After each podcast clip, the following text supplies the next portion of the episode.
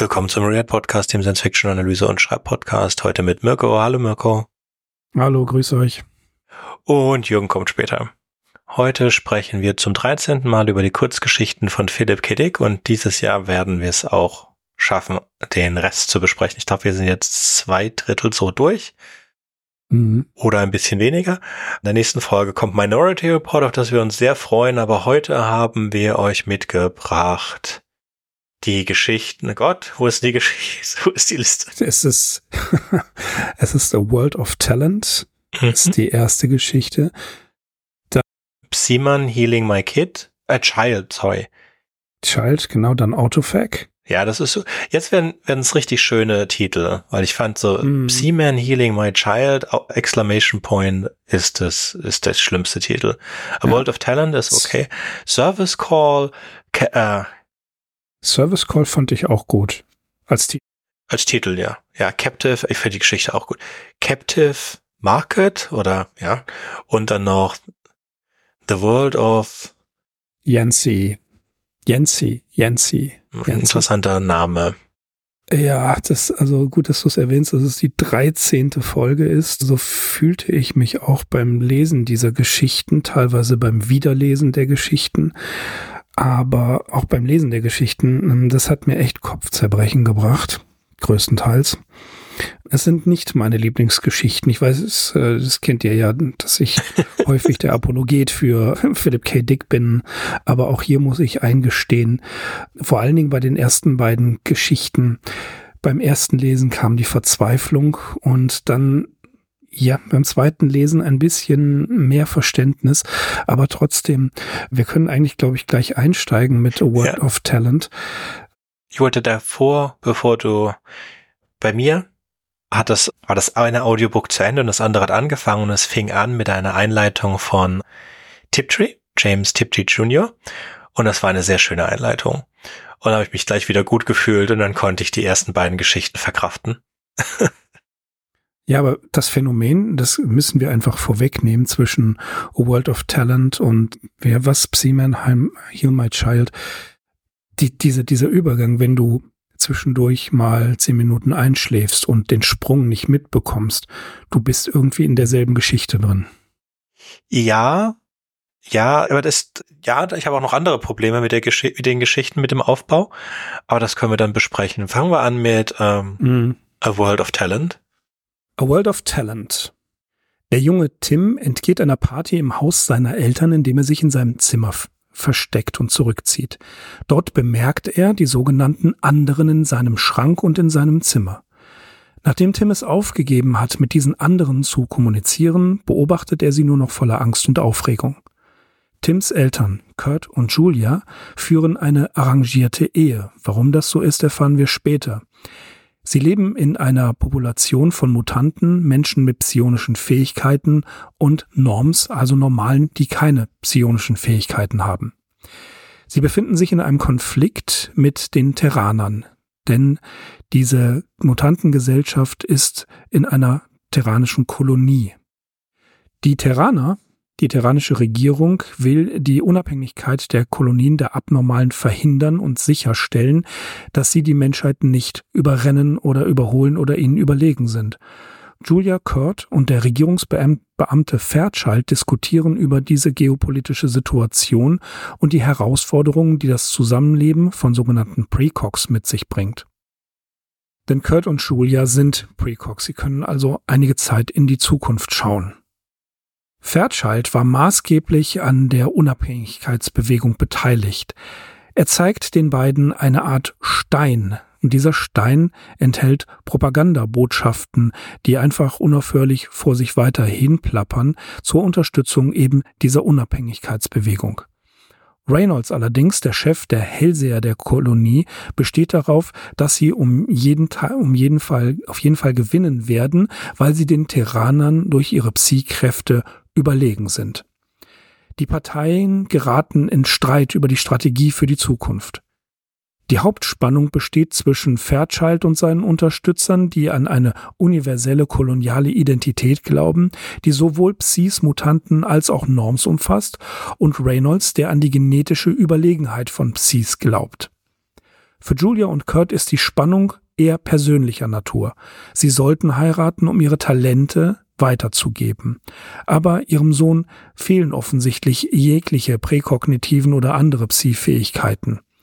Unter Reynolds Regime würden Kinder wie Tim als Rückfall in eine frühere Phase bezeichnet und dadurch eliminiert werden. Kurt verteidigt Tims Existenzrecht, aber Julia warnt ihn, dass es ihm an Talent mangelt und er eigentlich einer ganz anderen Spezies zugehört. Kurt besucht einen gewissen Big Noodle in einer Schule und lässt Tim dort bei den Psi-Klassenleitern zurück. Big Noodle ist ein besessener, idiotischer Gelehrter, der über enorme parakinetische Kräfte verfügt und das wichtigste Verteidigungsgitter zwischen der Kolonie und Terra darstellt, denn mit seiner Fähigkeit können terranische Raketenangriffe abgewehrt werden. Kurt trifft auch Sally, eine 13-jährige Lehrerin an dieser Schule, mit die die Fähigkeit zur Animation hat. Kurt braucht die Fähigkeiten von Big Noodle, um eine gewisse Pet zu ihm zu bringen, anstatt ihm normalerweise von Big Noodle zu Pet transportieren zu lassen. Pet ist 19 Jahre alt, aus Proxima 4 und derzeit Kurts Geliebte. Kurt führt Pat in Fairchilds Büro. Typischerweise können Mutanten, die eine Fähigkeit zeigen, nach einem Treffen wie diesen in die Psi-Klasse befördert werden. Aber Kurt verrät, dass Pat, die als Mutant bezeichnet wurde und mit 21 Jahren zur Sterilisation in Frage käme, tatsächlich einer vierten Klasse von Mutanten angehört, nämlich den Antipsies. Sie kann telepathische Angriffe zunichte machen. Nach dem Treffen trinken Kurt und Pat Kaffee. Julia ist der Idee, dass Pat bei ihnen bleiben soll, überhaupt nicht zugetan.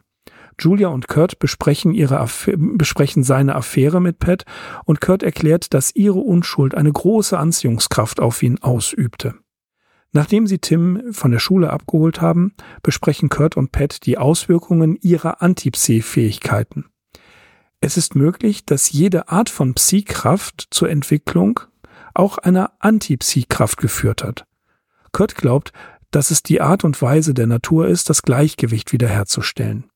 Sie bringen Tim ans Meer, und das gefällt ihm dort sehr, weil er diese anderen dort nicht sieht und sich nicht vor ihnen verstecken muss. Pat und Kurt sind der Ansicht, dass Psis schon lange unter der Menschheit leben, aber oft fälschlicherweise als Heilige bezeichnet worden sind. Kurt bespricht mit Fairchild die Eröffnung einer vierten Kategorie, eben die der Antipsies, und er hofft, dass diese vierte Kategorie vom Sterilisationsgesetz verschont bleibt. Fairchilds allgemeiner Humanismus macht ihn da sehr sympathisch, aber er weiß, dass Reynolds und andere der Möglichkeit einer Antipsie-Klasse oder anderen Einschränkungen ihrer Macht vehement widerstehen werden. Kurt erzählt Pat in einer Bar die gute Nachricht. Als Pat beginnt, Zukunftspläne für ihr gemeinsames Leben zu schmieden, ohne die Last der Umsiedlung in ein Lager oder der Sterilisation, wird sie von einem Giftpfeil ermordet. Daraufhin gibt sich Reynolds zu erkennen und öffnet Kurt, erklärt ihm, dass er verfolgt würde, seit er das erste Mal bei Reynolds gewesen ist. Pat, so behauptet er, sei schmerzlos gestorben. Pat sei eine Gefahr für ihn gewesen. Also Kurt nimmt Pets Leiche, entkommt der Bar und er trifft Sally, die ihn vorher über die Pläne informiert hatte, in der Schule. Obwohl Sally protestiert, betritt Kurt die Gemächer von Big Noodle und erklärt ihm, dass das Chor der Hellseher die Macht übernehmen will. Big Noodle, der eine Todesangst vor Sally hat, tötet diese wiederum, indem er große Plastik Blöcke transportiert, die er auf ihren Körper fallen lässt. Er lässt diese Körper, äh, er lässt diese Plastikblöcke aus einer anderen aus einem anderen Ort, von einem anderen Ort erscheinen. Anschließend transportiert er Kurt und Pat nach Proxima 4. In ihrem letzten Moment verwandelt Sally den Körper von Big Noodle in eine Spinnenmasse und tötet ihn und die Verteidigung der Kolonie. Auf Proxima 4 suchen Kurt, Jetzt mit Tim, der ebenfalls von Big Noodle transportiert wurde, nach einem Aufersteher, der Pat wieder zum Leben erwecken kann. Kurt denkt über alles nach, was verloren gegangen ist. Das Chor wird die Regierung von Fairchild übernehmen. Terra kann die Kolonien angreifen, ohne dass Big Noodle sie jetzt verteidigen kann. Tim und Kurt finden keinen Aufersteher, also einen Wiedererwecker, der Tote auferstehen lassen kann, was auch eine Psi-Fähigkeit ist, und sind auf sich allein gestellt. Kurt sieht einen alten Mann und später ein kleines Kind und fährt, dass es die anderen gibt, die nämlich die Tim zu verschiedenen Zeitpunkten immer wieder gesehen hat. Anstatt nur einen Mutanten hervorzubringen, brachten Julia und Kurt den ultimativen Präkok zur Welt. Tim, die Version des alten Mannes, erklärt, dass der andere Tim in dieser Zeit noch nicht erkannt hat, wie die Fähigkeit funktioniert, aber dass er die Gegenwart verändern kann, indem er die Vergangenheit verändert. Der Antipsi muss erlaubt werden, es muss denen erlaubt werden zu gedeihen, sonst wird die Zukunft düster sein. Tim zeigt Kurt dann eine Zeitleiste, in der Pat lebt und sein Leben immer noch einen Sinn hat. Und da haben wir ja die Zusammenfassung jetzt gerade gehört. Hm. Ich glaube auch, du hast geschrieben, sie sei gar nicht so schlecht rezipiert worden. Ja, ja. Sie ist sogar sehr positiv größtenteils aufgenommen worden. World of Talent noch kurz dazu im Oktober 1954 in Galaxy veröffentlicht. Sie ist, ja, wir hatten das Problem bei unserer Palmer Eldridge Folge. Mhm. Das Three Stigmata of Palmer Eldridge, dass wir damals, der Roman ist ja etwas später erschienen, etwa zehn Jahre später ungefähr, äh, dass wir festgestellt haben, dass die Aufnahme durch die Science-Fiction-Community damals durchaus positiv gewesen ist. A World of Talent hat viele positive Anhänger. Was äh, es geht sogar so weit, dass gesagt wurde, dass dass dieses Grenzmotiv, also Kolonien und Terra, diese Konflikte dazwischen, dass das hier zum vorläufigen Höhepunkt seiner Arbeit geworden ist. Genauso das, was in The Golden Man gewesen ist mit dem, mit dem mit der Problematik des Posthumanismus wäre hier auch noch mal stärker ausgearbeitet worden. Okay, also ich muss gestehen, dass diese Geschichte in, im Sujet her finde ich das sehr interessant, weil hier auch der Nukleus beispielsweise zu Geschichten wie Ubik drin ist mhm. oder na, was haben wir noch? Martian Time, Slip. Mozart für Marsianer oder Marsianischer Zeitsprung gibt's unterschiedliche deutsche Titel zu. Hier sehen wir diese, diese Stories oder diese die Sujets schon angelegt drin mit Psis und Antipsis. Ich fand das Sujet interessant, aber die, Herr Jemine, die, die, die Art und Weise, wie es geschrieben wurde, war anstrengend. Sehr, sehr anstrengend. Ja, es fühlt sich überhaupt nicht an wie irgendwo auf einem anderen Planeten, sondern es fühlt sich irgendwie an wie in der USA, wie sich alles bei Philip Kittig anfühlt, als sei es irgendwo gerade in der USA, egal wo er sagt, dass es spielt, was auch sehr toll ist von, von den ganzen anderen Sachen. Ja, wir haben Charaktere, die halt in diesen anderen Geschichten auch vorkommen. Das mhm. Einzige, was ich mochte, war Big Noodle ein bisschen. Und ja, äh, ich finde, das hätte man besser ausarbeitet. Also das fand ich halt interessant, diese Sally und Big Noodle und dann sind dies alles so junge Kinder, eine, eine 13-jährige, ein 8-jähriger Junge. Mhm. Ähm, also, wie gesagt, wenn man sich etwas mehr in die Thematiken einarbeitet und versucht, die herauszusondern, dann kommen halt so Dinge wie, dass es verschiedene Positionen gibt, wie die von Fairchild und von Reynolds. Der eine ist ein Hardliner, der unbedingt die Mutanten so weit, wie ich sie nennen sie jetzt mal Mutanten oder Psis, soweit als eine eigenständige äh, Gesellschaft etablieren will, die gegen Terra arbeitet, während Fairchild versucht, da etwas kommoder zu arbeiten, gleichzeitig die Terraner die Mutanten total ausgesondert haben und sie ständig bombardieren, weil sie Angst davor haben. Dann auch dieses, ja, man muss schon fast sagen, Zuchtprogramm, das Julia und Kurt ja, eine, eine arrangierte Ehe führen, um Tim zu gebären, der deren beide Präkok-Fähigkeiten nochmal verstärken soll. Aber das ist ja dann auch interessant, dass die, dass die Institutionen, die diese Einklassifizierung von Mutant und welche, welche Stufe die haben, welche Kategorie die haben, gar nicht erkennen, dass Tim eigentlich ein Supermutant ist. Ja, also er ist ein Zeitwanderer Oder bei Periroden, Ernst Ellert war auch so einer, den nannte man Teletemporaria. Da musste ich sofort dran denken. Und dass, dass, dass Tim eben diese Fähigkeit hat, das wird uns ja auch erst ganz zum Schluss gesagt. Mysteriös steigt es ein mit dieser Party. Er ist dann in seinem Zimmer und sieht die anderen. Und dann wird 30 Seiten lang erstmal gar nichts mehr darüber gesagt, sondern Tim ist ein Schwachkopf, der kann gar nichts, der hat keine Ahnung ja. und eigentlich sollte er eliminiert werden. Sagt seine Mutter. Von Reynolds King. Ja. Genau. Wenn, wenn, wenn sowas kommt, dann ist es immer die Mutter bei Philip K. Dick. Ja, ja. Genau. Ju Julia ist eine Hardlinerin. Mhm. Bei Philip K. Dick, genau, richtig. Was ja auch mit, ja, wir sind in den 50er Jahren das ist noch nicht so eskaliert. Also da waren noch keine drei Ehen, soweit ich mich erinnern kann, durch. Ne? Aber tatsächlich dieses Motiv, dass die Mutter das immer vorantreibt, das ist irgendwie inhärent bei ihm. Das ist immer da.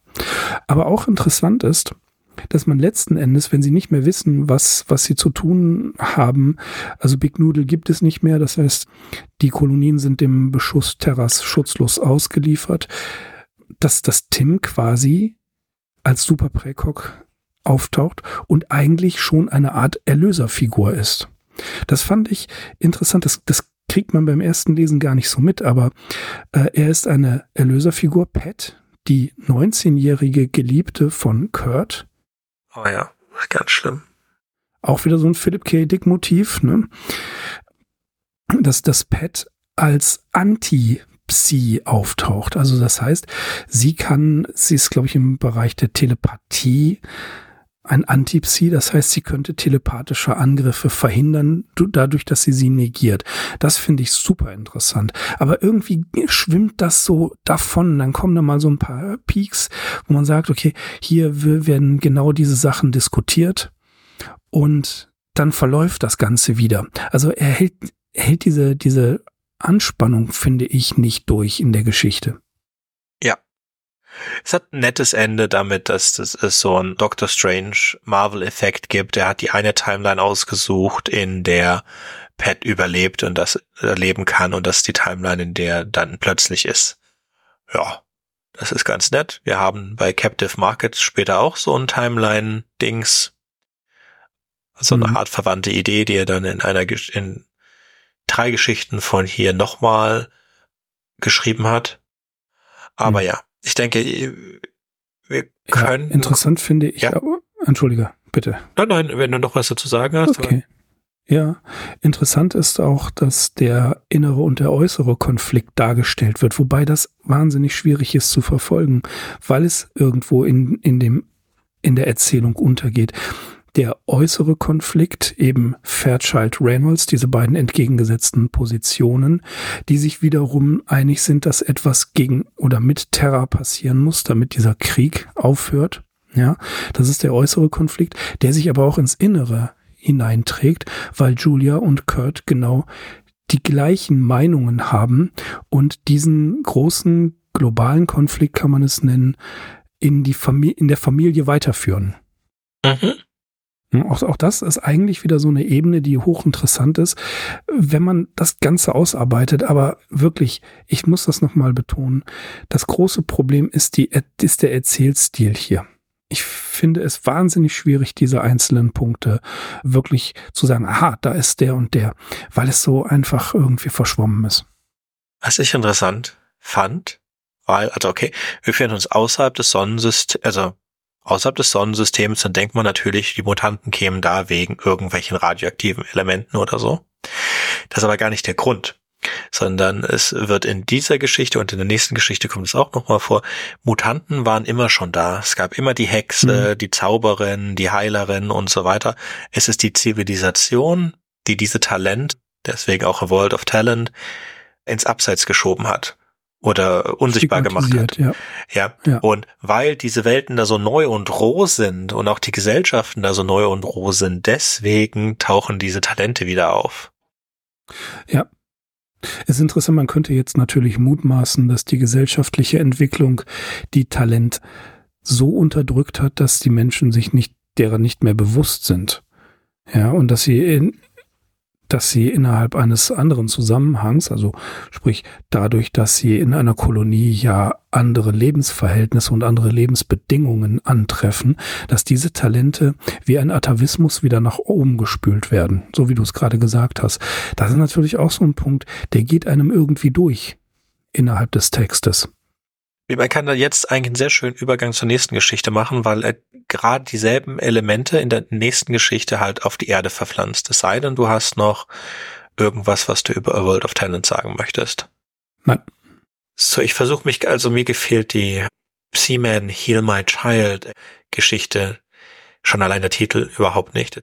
Ganz kurz zu machen, in meiner, wir fangen an, ist, die Geschichte sind eigentlich vier Teile aufgeteilt. Wir haben im ersten Teil befinden wir uns zusammen mit einer Familie, die ein krankes Kind hat und die Mutter empfiehlt dem Vater doch die Basis, also wir befinden uns nach einem Atomkrieg sehr wahrscheinlich und die übrig, was übrig geblieben ist von der Menschheit lebt in unterirdischen Basen, also auch ein bekanntes Motiv bei Philip Kiddick. Und sie wollen diese Basis jetzt verlassen, um zu Hexen, Psi-Leute außerhalb zu treffen, die dem Kind doch helfen können, sehr wahrscheinlich. Das ist alles getrieben von der Mutter. Der Vater glaubt nicht wirklich daran, sondern er ist mehr Science-based. Der hat natürlich ein Auto, es gibt einen ganz normalen Militärposten und dieser Militärposten lässt sie durch. Sie fahren dann zu dem Gebäude, der, wo die psi-fähigen Menschen zusammenleben und warten halt da, bis sie zum Heiler kommen. Und dann wechselt die Perspektive zu dieser Gruppe von Psi-Talenten. Und eines dieser Psi-Talente ist wieder jemand, der in der Zeit wandeln kann. Und dann kommen wir zu dem dritten Teil der Geschichte, in dem dieser zurückgeht in die Vergangenheit, um zum zwölften oder dreizehnten Mal mit einem General zu reden, der den Krieg hätte aufhalten können, es aber nicht tut. Also einmal auch, weil er diesem Psi-Talenten nicht traut aus nachvollziehbaren Gründen und auch weil die Psi-Gesellschaft sich nicht bereit findet, sich einzumischen in den Krieg. Sorry. Weil die Psi-Gesellschaft sich nicht, weil die Psi-Gesellschaft sich nicht bereit erklärt, sich einzumischen in den Krieg. Und dann springen wir wieder zurück zu den Leuten, denn ich habe nicht ganz kapiert, auch beim zweiten Mal nicht, warum er dann getötet wird von denen aber wird von den anderen Psi-Leuten getötet. Und die Psi-Leute sagen, es muss sich aber jetzt irgendwas mal ändern. Wir haben jetzt den ganzen Krieg und wir haben das alles verschlafen und haben eigentlich gewartet darauf, dass die Menschen sich ändern und es muss doch jetzt irgendwelche Änderungen kommen. Uns zurück in die Vergangenheit zu gehen und zu versuchen, die Gegenwart zu, zu ändern, ist eine Illusion. Und dann kommt der letzte Teil, in dem sich tatsächlich etwas ändert und zwar haben die, die Führungsposition, die Führungsmenschen in dem Bunker sich entschieden, zwar den Leuten nicht zu verbieten, rauszugehen, um mit Psi-Leuten zu sprechen und sich da Hilfe zu holen, aber wer auch immer rausgeht, der muss draußen bleiben. Und dann entscheidet sich, das ist ein bisschen mit Spannung, dann entscheidet sich halt die Familie vom Anfang, deren Kind hat Blutkrebs oder Knochenkrebs und auf jeden Fall diesen Krebs können sie in der Basis nicht heilen, aber die Heilerin kann das mit ein, zwei weiteren Heilungen, Sitzungen heilen Sie entscheiden sich dann, die Basis zu verlassen und außerhalb der Basis zu leben, zusammen mit eigentlich allen anderen, die auch immer rausgegangen sind. Ende der Geschichte. Ja, auch hier verworrene Handlungsstränge, die nicht wirklich zusammenkommen. Das, diese, diese drei Betrachtungsebenen, eben Ed Gabi und seine Frau Barbara mit der Familie, dass die rausfahren, den Psis begegnen und dann ja offensichtlich wieder zurückfahren und dann zum zweiten Mal sich entscheiden, mit diesen Ziehmenschen zusammenzuleben und eine neue Gesellschaft aufzubauen, weil sie befürchten müssen, dass die Tochter, die krank ist, das, da wird es vom Wachposten gesagt, bringen sie doch auf Ebene 6, da sind unsere Spezialisten, unsere äh, Ärzte und Ed und Barbara einstimmig der Meinung sind, dass beziehungsweise Ed klar sagt, nee, meine Tochter wird da durch, durch Experimente getötet, das will er nicht. Und sie ergibt die Chance einer Heilerin, ich glaube Selma heißt sie, das ist eine psychische, eine psychische Heilerin, dass die Tochter da durch sie gerettet wird. So, das ist der Punkt.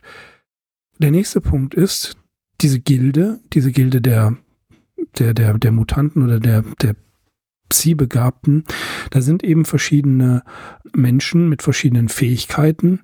Also zum Beispiel äh, Steven kann Gedanken lesen und das ist es ja, was, was gleich noch wichtig ist für die Fragestellung, die du vorhin hattest. Jack ist, kann durch die Zeit zurückreisen, versucht Butterford, diesen General, vom Krieg abzubringen. So, und dann ist es so, dass die in der Gilde ihre Rolle in dieser Gesellschaft, in dieser Welt diskutieren. Die möchten also wissen, wo stehen wir als Gilde der Psi-Fähigen innerhalb einer neuen Welt. Und Jack, der in, eben in, die, in der Zeit zurückreist, der antwortet ja, dass sie immer als Hexen und Sibyllen, sagt er, glaube ich, auch, also als Weissager bezeichnet worden sind und dass, dass er der Meinung ist, dass sie in die Zivilisation quasi eindringen sollen, aber nicht negativ, sondern um zu helfen. Er glaubt, dass ihre Fähigkeiten nutzen können, um tatsächlich mit dem Wiederaufbau dieser Zivilisation beginnen. Und dann wird er ungeduldig und versucht das Ganze nochmal ja zu ändern aber er glaubt an die, an die direkte Herrschaft über die Menschen. Das ist seine Meinung dann geworden. Er sagt, er möchte die Menschen beherrschen, weil er ein Psi-Fähiger ist oder die Psi-Fähigen sollten das tun. Steven, der Gedankenleser, ist da anderer Meinung. Der sagt nämlich, das wäre wie ein Zoo für eine aussterbende Art. Und er ist klar, dass die normalen Menschen aussterben werden und ihre eigentlichen Talente, also die Psi-Fähigen, zurücklassen werden. Und da ist es nach Steven Meinungs, ist es besser, die Menschen in Ruhe zu lassen und damit zu beginnen, den Planeten für diejenigen zu, zurückzuerobern, die eben Sie-Fähigkeiten haben. Das ist Stevens Meinung, die natürlich anders als Jack ist. Also Steven will alleine eine Gesellschaft von Mutanten und Jack will ja helfen, aber auch gleichzeitig herrschen. Und deswegen töten die anderen Jack. Ja, weil Steven, Steven hat das offenbart, was, was der eigentliche Plan ist. So, aber das, das ist trotzdem nicht griffig, finde ich. Ja, ich, wie gesagt, ja? ich finde es unmotiviert. Unmotiviert, genau, richtig. Ja, also ich, so was. wir haben diese, diese Kapsel, diese Außengeschichte, diesen Rapper von dem kranken Mädchen, das auch nicht zu Wort kommt, sondern es ist nur der Vater, der mit der Mutter spricht und mit dem Wachposten es ist eigentlich ganz okay. Das ist ganz okay geschrieben. Dann haben wir diese Butterworth-Geschichte in der Mitte, die nicht wirklich was bringt für die gesamte Geschichte, die ist einfach nur für Länge da. Und dann haben wir diesen Teil mit dem sich plötzlich zum Herrscher aufschwingen und ist absolut unmotiviert. Was interessant wäre, wäre, sind das jetzt einfach nur Leute, die auch gerne Globuli nehmen und Level 6 ist eigentlich ein absolut gut ausgestattetes Hospital? Oder haben sie recht? Und Level 6 ist eine ne, ne Butcher Crew. Das heißt, sind eigentlich die Leute, wer, wer am Ende hat recht, beziehungsweise wer ist denn jetzt gut dran? Ist, ist der Bunker gut dran, weil die ganzen Verrückten gegangen sind? Oder sind die Leute, die, die, die wissen, dass wir zurückkommen, gehen müssen zur Natur und zu einer anderen Lebensweise, nicht im Bunker und nicht artifiziell, sind die gegangen? Das weiß man nicht. Das sagt die Geschichte nicht. Ich weiß auch nicht, ob das die Geschichte aussagen will. Aber das ist das Einzige, was ich eigentlich interessant finde. Die Geschichte ist, haben wir noch nicht gesagt, ist November 55 veröffentlicht worden, veröffentlicht worden in Imaginative Tales und hatte auch die alternativen Titel Psyman, noch nicht sagender als der Titel, den es bekommen hat, und Outside Consultant. Uh, hätte ich auf jeden Fall Outside Consultant genommen. Nicht das gefällt mir einfach als Titel besser und passt dann auch netter in die anderen Titel, die später kommen. Seaman, Heal My Child. I don't know. Totally versteht den Titel nicht.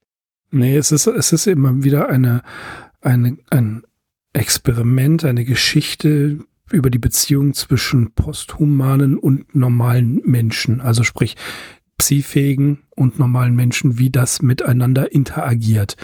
Es lassen, lassen sich vielleicht vier Hauptpositionen daraus herausarbeiten. Das eine ist natürlich klare Dominanz, also die Menschen beherrschen, wohlwollend oder auch nicht. Dann Ausgrenzung, dass die eine Gruppe die andere ausgrenzt oder sie sich absichtlich ausgrenzt. Dann gibt es natürlich noch die Integration und die Kooperation. Die ist ja nicht unbedingt Integration, sondern das ist ja so ein, ein Verhältnis von Geben und Nehmen, Kooperation. Eine Integration wäre ja komplett in die Gesellschaft aufgehen. Und das sind diese, diese vier Punkte, die man zwar herauslesen kann, aber die meines Erachtens nach in dieser Geschichte nicht anständig behandelt werden. Nicht dafür, dass er das so darstellen möchte. Da hat er sich vielleicht gerade in dieser Geschichte ein bisschen viel zugemutet. Ja, sind ich, ja, auf jeden Fall. Generell diese vier Punkte gelten auch heute für künstliche Intelligenz und die Menschheit. Auch in anderen Geschichten. Also wir verhandeln das, das, auch wenn wir das nicht mit Leute mit übersinnlichen Fähigkeiten verhandeln, verhandeln wir das heute mit äh, künstlicher Intelligenz. Und für mich fühlen sich das eher so als Versatzstücke an, die er zusammengestöpselt hat, hm. um es einfach fertig zu haben. Ja, da, da, ja. Da, ja. Das nette Versatzstücke, die hätten sicherlich irgendwas gebracht, aber wenn es zu der Geschichte nichts weiter zu tun gibt, würde ich ein Autofac aus dem Jahre 1954. Drei Männer warten darauf, dass eine Lastwagenladung mit Vorräten vom Autofac eintrifft. Autofac steht für Automated Factory. Auf Deutsch heißt die Geschichte übrigens Autofab für Autofabrik. Ihr Ziel ist es, das System der automatisierten Fabriken davon zu überzeugen, dass sie ihre bereitgestellten Waren nicht mehr haben wollen. Nachdem der Autolaster seine Ware abgeladen hat, zerstören sie alle Kisten. Das selbstfahrende Fahrzeug nimmt dies ohne jegliche Intervention zur Kenntnis, kurz darauf wird jedoch eine identische Ladung abgeladen. Die Männer erkennen, dass es so nicht funktioniert und versuchen eine andere Taktik. Mit großem übertriebenen Theater spielen sie vor, die gelieferte Milch sei ungenießbar. Dies löst eine Reaktion aus. Das automatische Liefersystem verlangt eine Erklärung. Dass die Milch verdorben sein soll, das könnte nicht sein. Schließlich kommen die Männer auf eine weitere Idee und bezeichnen die Milch als fieselig. Im Originaltext steht The product is thoroughly pizzled. Da das Liefersystem mit dieser Wortwahl nichts anfangen kann, wird ein Fabrikvertreter, eine Einheit zur verbalen Interaktion äh, mit den Menschen entsandt. Genau das haben die Männer sich erhofft. Endlich mit der automatischen Fabrik reden zu können, um ihr Folgendes klarzumachen. Sie wird nicht mehr benötigt. Der Krieg, den es gegeben hat, ist lange vorbei. Die verbleibenden menschlichen Enklaven werden von den Autofax mit sinnlosen Konsumgütern versorgt, obendrein mit exorbitanter Überproduktion. Die Folge sind ein globaler Ressourcenverbrauch und Umweltverschmutzung, welche die Reste der Menschheit absehbar komplett auszurotten droht. Doch die KI der Autofactory ist zu dumm, das Problem zu verstehen. Ihre oberste Aufgabe ist es, die Menschen mit ihren Produktionsgütern zu versorgen und damit kann sie nicht aufhören und schon gar nicht durch gute Worte. Mehr noch besitzen die Autofacts automatische Verteidigungssysteme, die mit bewaffneten Drohnen reagieren, sollte man sie an ihrem Vorhaben, etwa der Ressourcenbeschaffung, hindern wollen. Also versuchen die Siedlungsbewohner eine andere Strategie, und zwar die Autofacts sich gegenseitig bekriegen zu lassen. Als Köder dient ein mühsam zusammengetragener Haufen des selten gewordenen Rohstoffs Wolfram. Und tatsächlich, die Automaten verschiedener Autofacts machen sich diesen kostbaren Schatz gegenseitig streitig und bekriegen sich alsbald mit automatischen Waffen. Die Siedlungsbewohner jubeln über ihren Erfolg. Hat die ansässige Autofac doch endlich ihre sinnlose Produktion eingestellt und ist stattdessen damit beschäftigt, sich, wenn es gut läuft, im Krieg gegen die Konkurrenzfabriken selbst zu zerstören. Doch die Euphorie ist nicht von langer Dauer. Alsbald kommen, so scheint es, tatsächlich die Fabriken zwar zu erliegen und aus vorherigem Überfluss an unnötigen Gütern wird nun ein Mangel am nötigsten. Es wird der Plan gefasst, eine der deaktivierten Fabriken nun selbst wieder in Betrieb zu nehmen. Nachdem ein paar Männer für die vermeintlich stillstehende Anlage eingedrungen sind, stellen sie fest, die, äh, die Ruhe der ganzen Zeit war nur trügerisch. Tief im Innern, unter der Erde, hat die Fabrik, so wie die anderen wohl auch, ihre Arbeit weitergeführt, jedoch mit einem Strategiewechsel. Denn wenn die großen Fabrikanlagen in ihrer Existenz bedroht sind, dann kann der Fortbestand am besten damit gesichert werden, wenn die Fabrik sich selbst reproduziert. Und das so schnell und effektiv wie möglich. Die Autofac Kansas City verschießt kugelförmige Minifabriken wie Samenkörner oder Sporen in die Atmosphäre.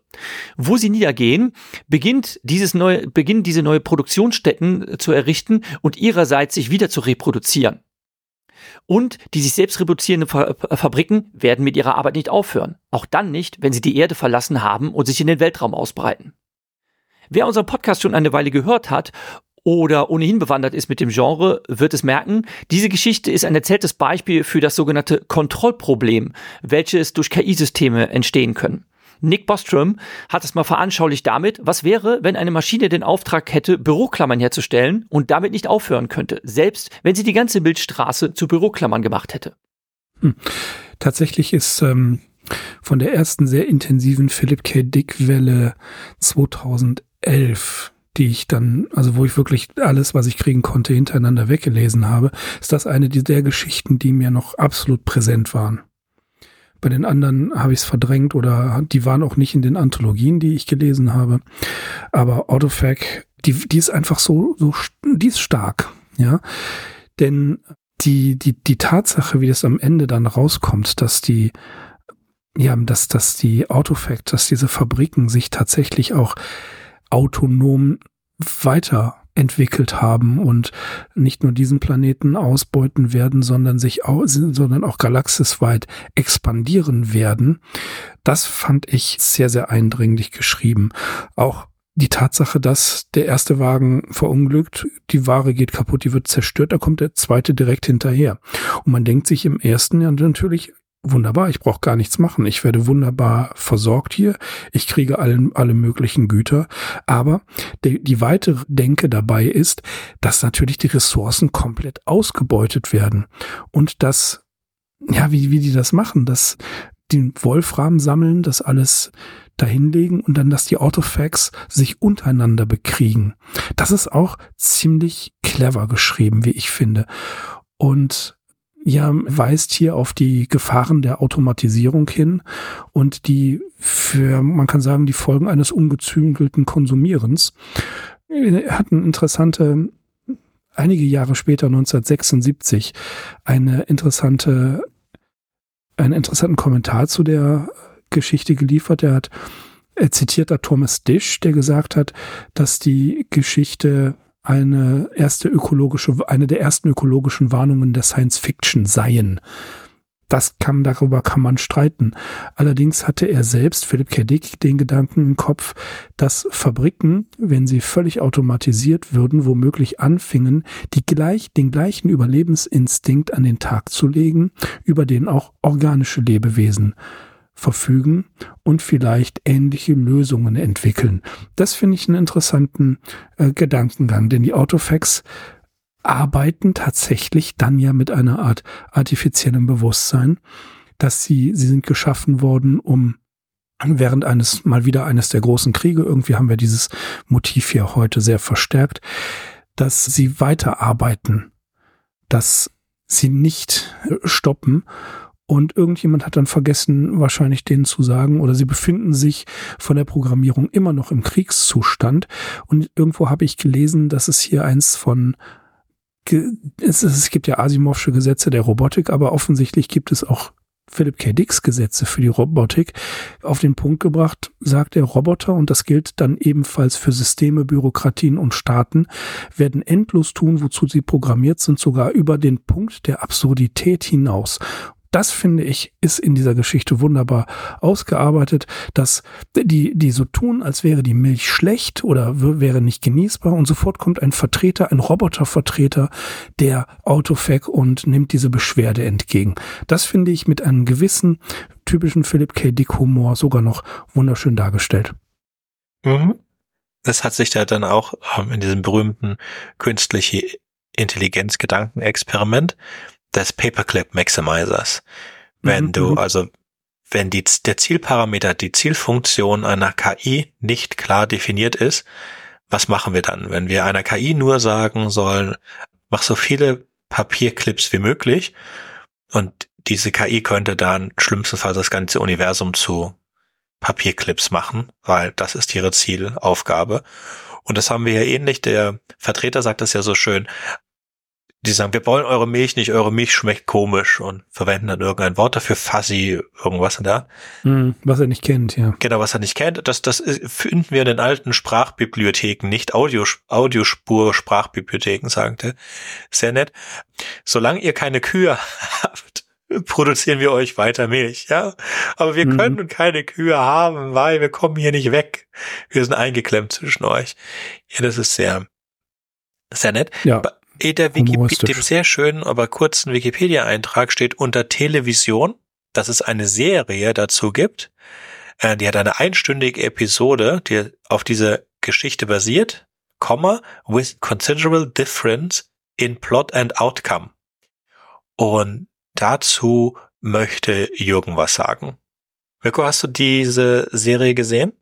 Kommen wir zum Vergleich der Geschichte mit der filmischen Interpretation der zweiten Episode von Philip K. Dicks Electric Dreams mit dem gleichen Titel, auch Autofag. Gleich geblieben ist das Setting. Die Welt ist vom Krieg verwüstet worden und es gibt diese riesigen automatisierten Fabriken, welche die Menschen endlos mit unnützen Gütern versorgen und die Maschinen sind auch schwer davon abzubringen. Es wird auch versucht, die Lieferdrohnen, hier sind es eben keine automatisierten Laster, sondern fliegende Drohnen, die Pakete abladen, erstmal zu bombardieren, dann versucht man Kontakt mit der Fabrik aufzunehmen. Tatsächlich wird auch das gleiche Fantasiewort verwendet, dass, dass das Produkt pizzled sei und deshalb wird auch ein, ja, ein Unterhändler, sowas in der Art, von der Fabrik entsandt, um mit den Menschen zu interagieren und zu sprechen. Soweit sind wir sehr nah dran an der literarischen Vorlage. Was abweicht, ist, dass wir eine weibliche Hauptfigur haben.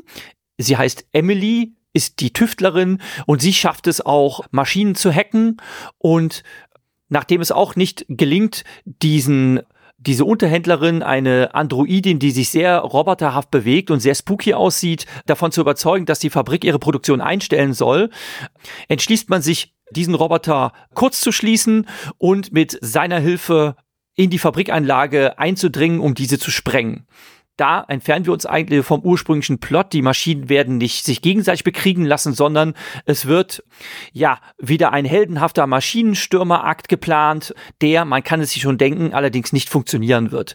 In einer dreiköpfigen Crew dringen sie in die Fabrik ein, versuchen an strategischen Punkten Bomben zu platzieren und man kann es natürlich voraussehen, das Ganze funktioniert nicht. Die Fabrik bemerkt die Eindringlinge natürlich und sie werden auch nacheinander zur Strecke gebracht.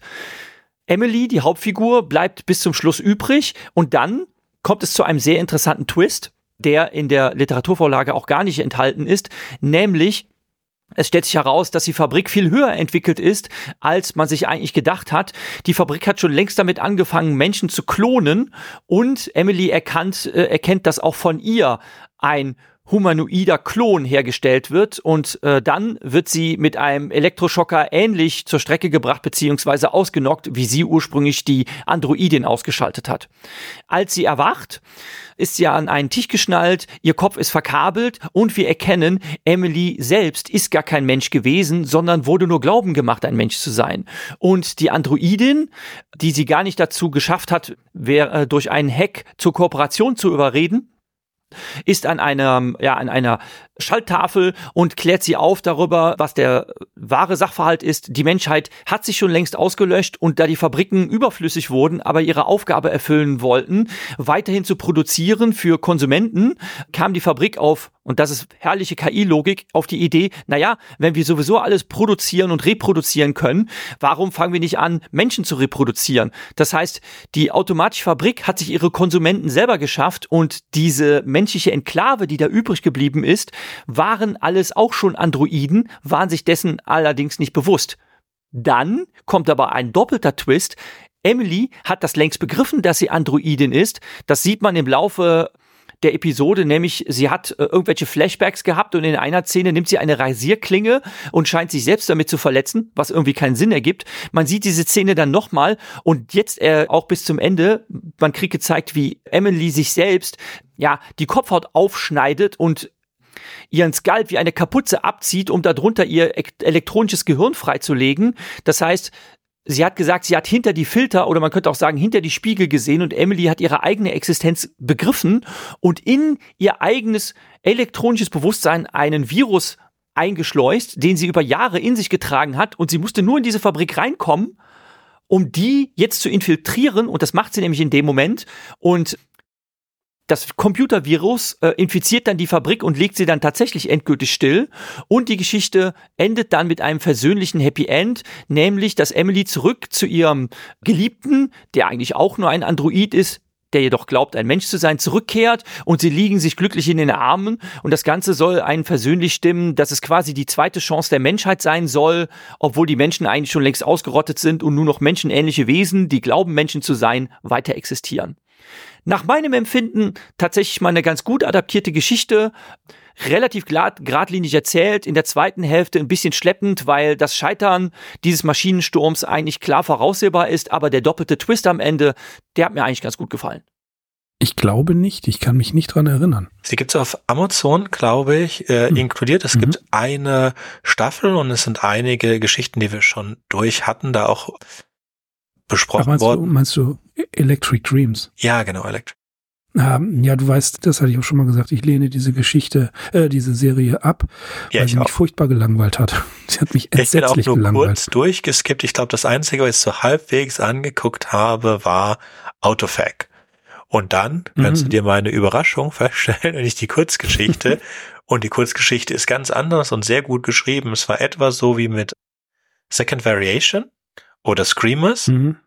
Mhm. Eine fan fantastische, Gesch also ich glaube, für mich immer noch die am besten geschriebene, wenn nicht vielleicht, wenn nicht die beste Kurzgeschichte von Philipp Kittig, aber auf jeden Fall die literarisch am besten geschriebene Kurzgeschichte von Philipp Kittig. Meiner Meinung nach kann jeder seine andere haben. Ja, es ist ganz interessant, auch für die anderen, wie man so gute Geschichten haben kann und sich dann entscheidet, eine ganz andere Mist Geschichte zu erzählen. Ja. ja, genau. Warum dann überhaupt? Aber ja, es gibt das, auch. Das ist, äh, ein, ja, natürlich, das ist auch in Ordnung, aber wenn ich jetzt mit dem Anspruch daran gehe, oder mit meinem persönlichen Anspruch, dass Electric Dreams, das auch noch den ähm, Philip K. Dicks Electric Dreams. Philip, Philip K. Dick da drin führt, so habe ich eine Erwartungshaltung und wenn ich mir dann die, das angucke, dann wird meine persönliche Erwartungshaltung schwer enttäuscht. Mag an meiner Erwartungshaltung liegen, aber das ist genauso wie, wie, wie heißt es? Die, die, die Serie Man in the High Castle, Schmetterling mit Hakenkreuz oder so. Ich, ich kann ja. mich nicht erinnern. Ja, ich habe keine Folge entsetzlich, geguckt. Entsetzlich, entsetzlich. Ich habe die ersten drei Folgen geguckt und dann dachte ich mir nur so, okay, das ist vollkommen unnötig. Das ist nicht, nicht gut. Also äh, vielleicht für sich genommen, wenn man Philip K. Dick ausblendet, mag das sein. Aber es ist nun mal, es wird ja überall damit rum angegeben, dass es Philip K. Dicks Vorlage ist. Das funktioniert in, überhaupt nicht. Ja, wenn man vielleicht die Rückseite des Buchs, den, die Zusammenfassung ja, gelesen hat, vielleicht dann, äh. Ja. Vielleicht macht man so, vielleicht macht man so Fern Fernsehskripte oder Skripte für eine, ja. für eine Serie, dass man sich den Buchrücken durchliest. Ja, Paul ähm. hat ja Starship Troopers behauptet er auch nie gelesen, wobei ja, das ja. ist ein sehr schöner Film, aber der Mann hat auch ganz eindeutig gesagt, er hat nichts damit zu tun. Er hat das auch nicht. Äh, das, hat, das hat man gemerkt, ja. Ja, er hat es auch nicht äh, Heinlein Starship Troopers genannt, sondern einfach Nein. nur Starship Troopers, ja. Das ja, ist halt schon ein Riesenunterschied. Wir haben damals bei Sigma 2 Foxtrot tatsächlich zum einen, wie heißt das, Joe Haldeman's Der ewige Krieg, der eine Reaktion auf Starship Troopers ist dann Starship Troopers und dann den Vergleich zwischen beiden. Ich glaube, das ist sogar eine Lost Episode, weil die irgendwie kaputt gegangen ist. Ja. Sei es drum.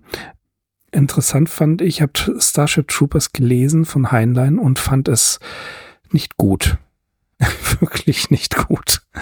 Dafür, das ist der ewige Krieg ist ein anderes Kaliber.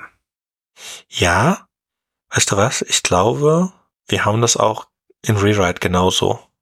Mhm. Ich glaube, wir haben auch Ewiger auch. Krieg, aber wir hatten Starship Troopers davor schon alleine besprochen, weil wir den Film verglichen haben mit dem Buch. Aber im Ewigen Krieg haben wir das natürlich auch nochmal aufgegriffen. Ich glaube, da war ich sogar bei, meine ich. Kann gut sein. Da. Weil ich, ich erinnere mich nicht, das bei Sigmund Rux Fostrott gehört zu haben. Wo man auch dazu geben muss, ihr hattet lange Probleme mit dem Feed. Absolut, ja. ja. Dass man sich alles auf der Homepage zusammenklicken musste Richtig. und dann runterladen, ja. um es zu hören. Aber der Feed ist mittlerweile repariert. Der Feed ist repariert und Sigma to Foxtrot, die alten Folgen sind noch auf dem, auf der, auf der alten Homepage. Axel und ich werden allerdings daran arbeiten, dass auf der Arkham Insider Homepage auch die alten Folgen übernommen werden. Das ist allerdings ein Projekt, das wird noch ein bisschen dauern. Ja. Hm. Aber kommen wir zurück zu PKD. Ja, zu der Geschichte. Zusätzlich. Serviceanruf. Oder? Wollen wir beim Serviceanruf weitermachen? Ja, ich wollte eine Sache sagen. Also Ach so, ja, ein möglicher Grund, warum man das halt rausgenommen haben könnte, ist, dass diese Minitorisierung für die damalige Zeit, für 55, als die Geschichte veröffentlicht wurde, also ein, eine, eine, eine große, grandiose Idee ist. Für uns heutzutage überhaupt nicht. An was es mich sehr erinnert hat, ist an Esch, den Herrn aller Dinge. Ich glaube, das ist von Eschbach. Ja, meine ich auch. Da geht's hm. auch um, um Militarisierung und um Naniten und so weiter. Und äh, da werden dann auch erst einmal so zusammenhängende Armeen von spezialisierten kleinen Robotern beschrieben und die funktionieren dann nicht und dann werden sie halt kleiner und kleiner gemacht. Und das hatte ich hier auch, daran haben mich die ganzen Cards und die Bugs und alles erinnert, dass als es dann kam, dass sie, ich hatte eigentlich immer noch erwartet, bis zum Letzt, dass da unten die Roboter gebaut, die Menschen gebaut werden. Dachte, wenn jetzt da unten die Menschen gebaut werden, dann ist das echt ein schwaches Ende. Und dann kamen diese militarisierten Ameisen-Factories und dann dachte ich, oh, das erinnert mich so an den Herrscher aller, Herrn aller Dinge von Eschbach und so süß, dass das jetzt damit endet, weil diese Ameisen werden sich dann ja weiter militarisieren und dann sind wir irgendwo bei Naniten. Und das ist eine, ist eine tolle Idee, vor allen Dingen für die Zeit. Dann dieser einen Satz, den du auch schon erwähnt hast, und das, das, das, die werden sich dann auch im Weltraum auf, also vielleicht würde es dann gar keinen anderen Planeten mehr ohne Autofax geben. Das fand ich süß. Sehr schön, leider. Ihr habt doch, ihr habt doch die Fortsetzung von, oh, wie hieß es? Nicht wir sind viele, sondern Ach, ich komme gerade nicht auf den Titel, dabei habe ich die Bücher sehr gerne, ich habe die Hörbücher sehr gerne gehört da wo der, wo, wo ein, ein Mensch stirbt und Bobby sein Bewusstsein wird hochge... Ja, genau, Bobbyverse. Da gab es doch auch diese eine Rasse, die das genauso gemacht hat. Ne? Die sich dann ausgebreitet hat. Ich muss ehrlich sagen, ich habe das, ich, das muss in, in, in der späteren Bücher kommen. Ich habe das erste Buch gehört und fand es ganz nett und für mich ist es sowas wie Scalzi, also es, wie du auch gesagt hast, so mehr Popcorn und mhm. hatte dann lange Zeit mhm. halt mit den Klassikern so viel zu tun, dass ich jetzt gerade erst angefangen, aber es ist bei mir auf der Liste, dass ich jetzt gerade angefangen habe, erst mir so die, die unbekannteren Scalzi-Bücher anzuhören. Mhm. Und Bobbyverse ist noch auf der Liste drauf, für wenn ich mal gute Laune brauche. Das Problem ist nur, dass meine, meine Playlist gerade mit nicht gute Laune, also mit schwererer Klassikerkost voll ist, die wir brauchen ja für den Podcast. Nicht immer Dostoevsky sagen. Ach so, gut. Ja, nein, es ist, ich, ich schaffe nur zwei, zwei, drei Bücher. Also wenn ich, ich schaffe dann ja. zwei Bücher und wir machen ja alle zwei Wochen eine Sendung. Aber ja, Bobby Wurst ist drauf. Wurde sehr gelobt von Stefan. Ähm, mhm. Der hat sie alle durch und mhm. zumindest zu, die zu dem Zeitpunkt rauskommen. Und es ja, für mich ist auch für gute Laune drauf. Ich habe noch, glaube ich, drei Bücher von Scalzi, die vorher kommen für gute Laune so zwischendurch. und dann Old Man's War oder hattet ihr das schon? Old Man's War hatten wir schon. Ich habe jetzt, ah, ja. bin jetzt okay. bei den Einzel, wir wollen eine Sendung machen über, die kommt in zwei, drei Sendungen, über, weil es gibt einen, einen alten Roman von, der heißt Little Fuzzy. Und dann mhm. hat Scalzi daraus ein Gerichtsdrama gemacht und das heißt dann Fascination. Und natürlich beides haben Anspielung auf The Word for World is Forest. Und wenn wir das mhm. haben, dann würde ich natürlich noch die Kurzgeschichte The Ones Who Walked Away from oh, um, Jetzt komme ich nicht auf den Namen der Stadt.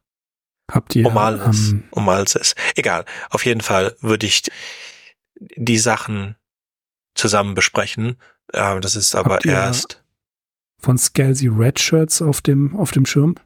Redshirts haben wir schon besprochen, kurz. Hab also in dieser, in, okay. in, dieser ja. komplett Scalzi-Geschichte haben wir unsere Lieblingsbücher von Scalzi und haben ah, dann okay. erst einmal, wir sind halt durch alles, wir sind halt durch die ganze Biografie durch.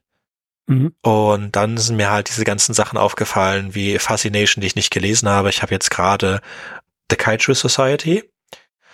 Ist, ne, es ist definitiv, wenn du, wenn du was Popcorn, was, was zum Gutfühlen brauchst, merkst halt direkt, es ist geil, du könntest so ein bisschen Stephen King-leicht, du könntest die ganzen Gruppen von Leuten durch die Charaktere aus anderen Büchern austauschen.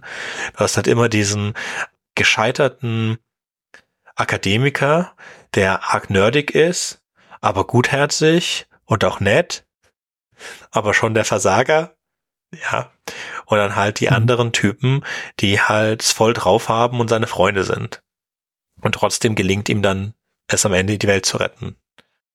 Ist, ist ein, schön, ich finde schön, dass es ein eigenständiges Buch ist. Aber ja, Old Man 2 habe ich alle durch. Wir haben das besprochen, wir haben Redshirts besprochen.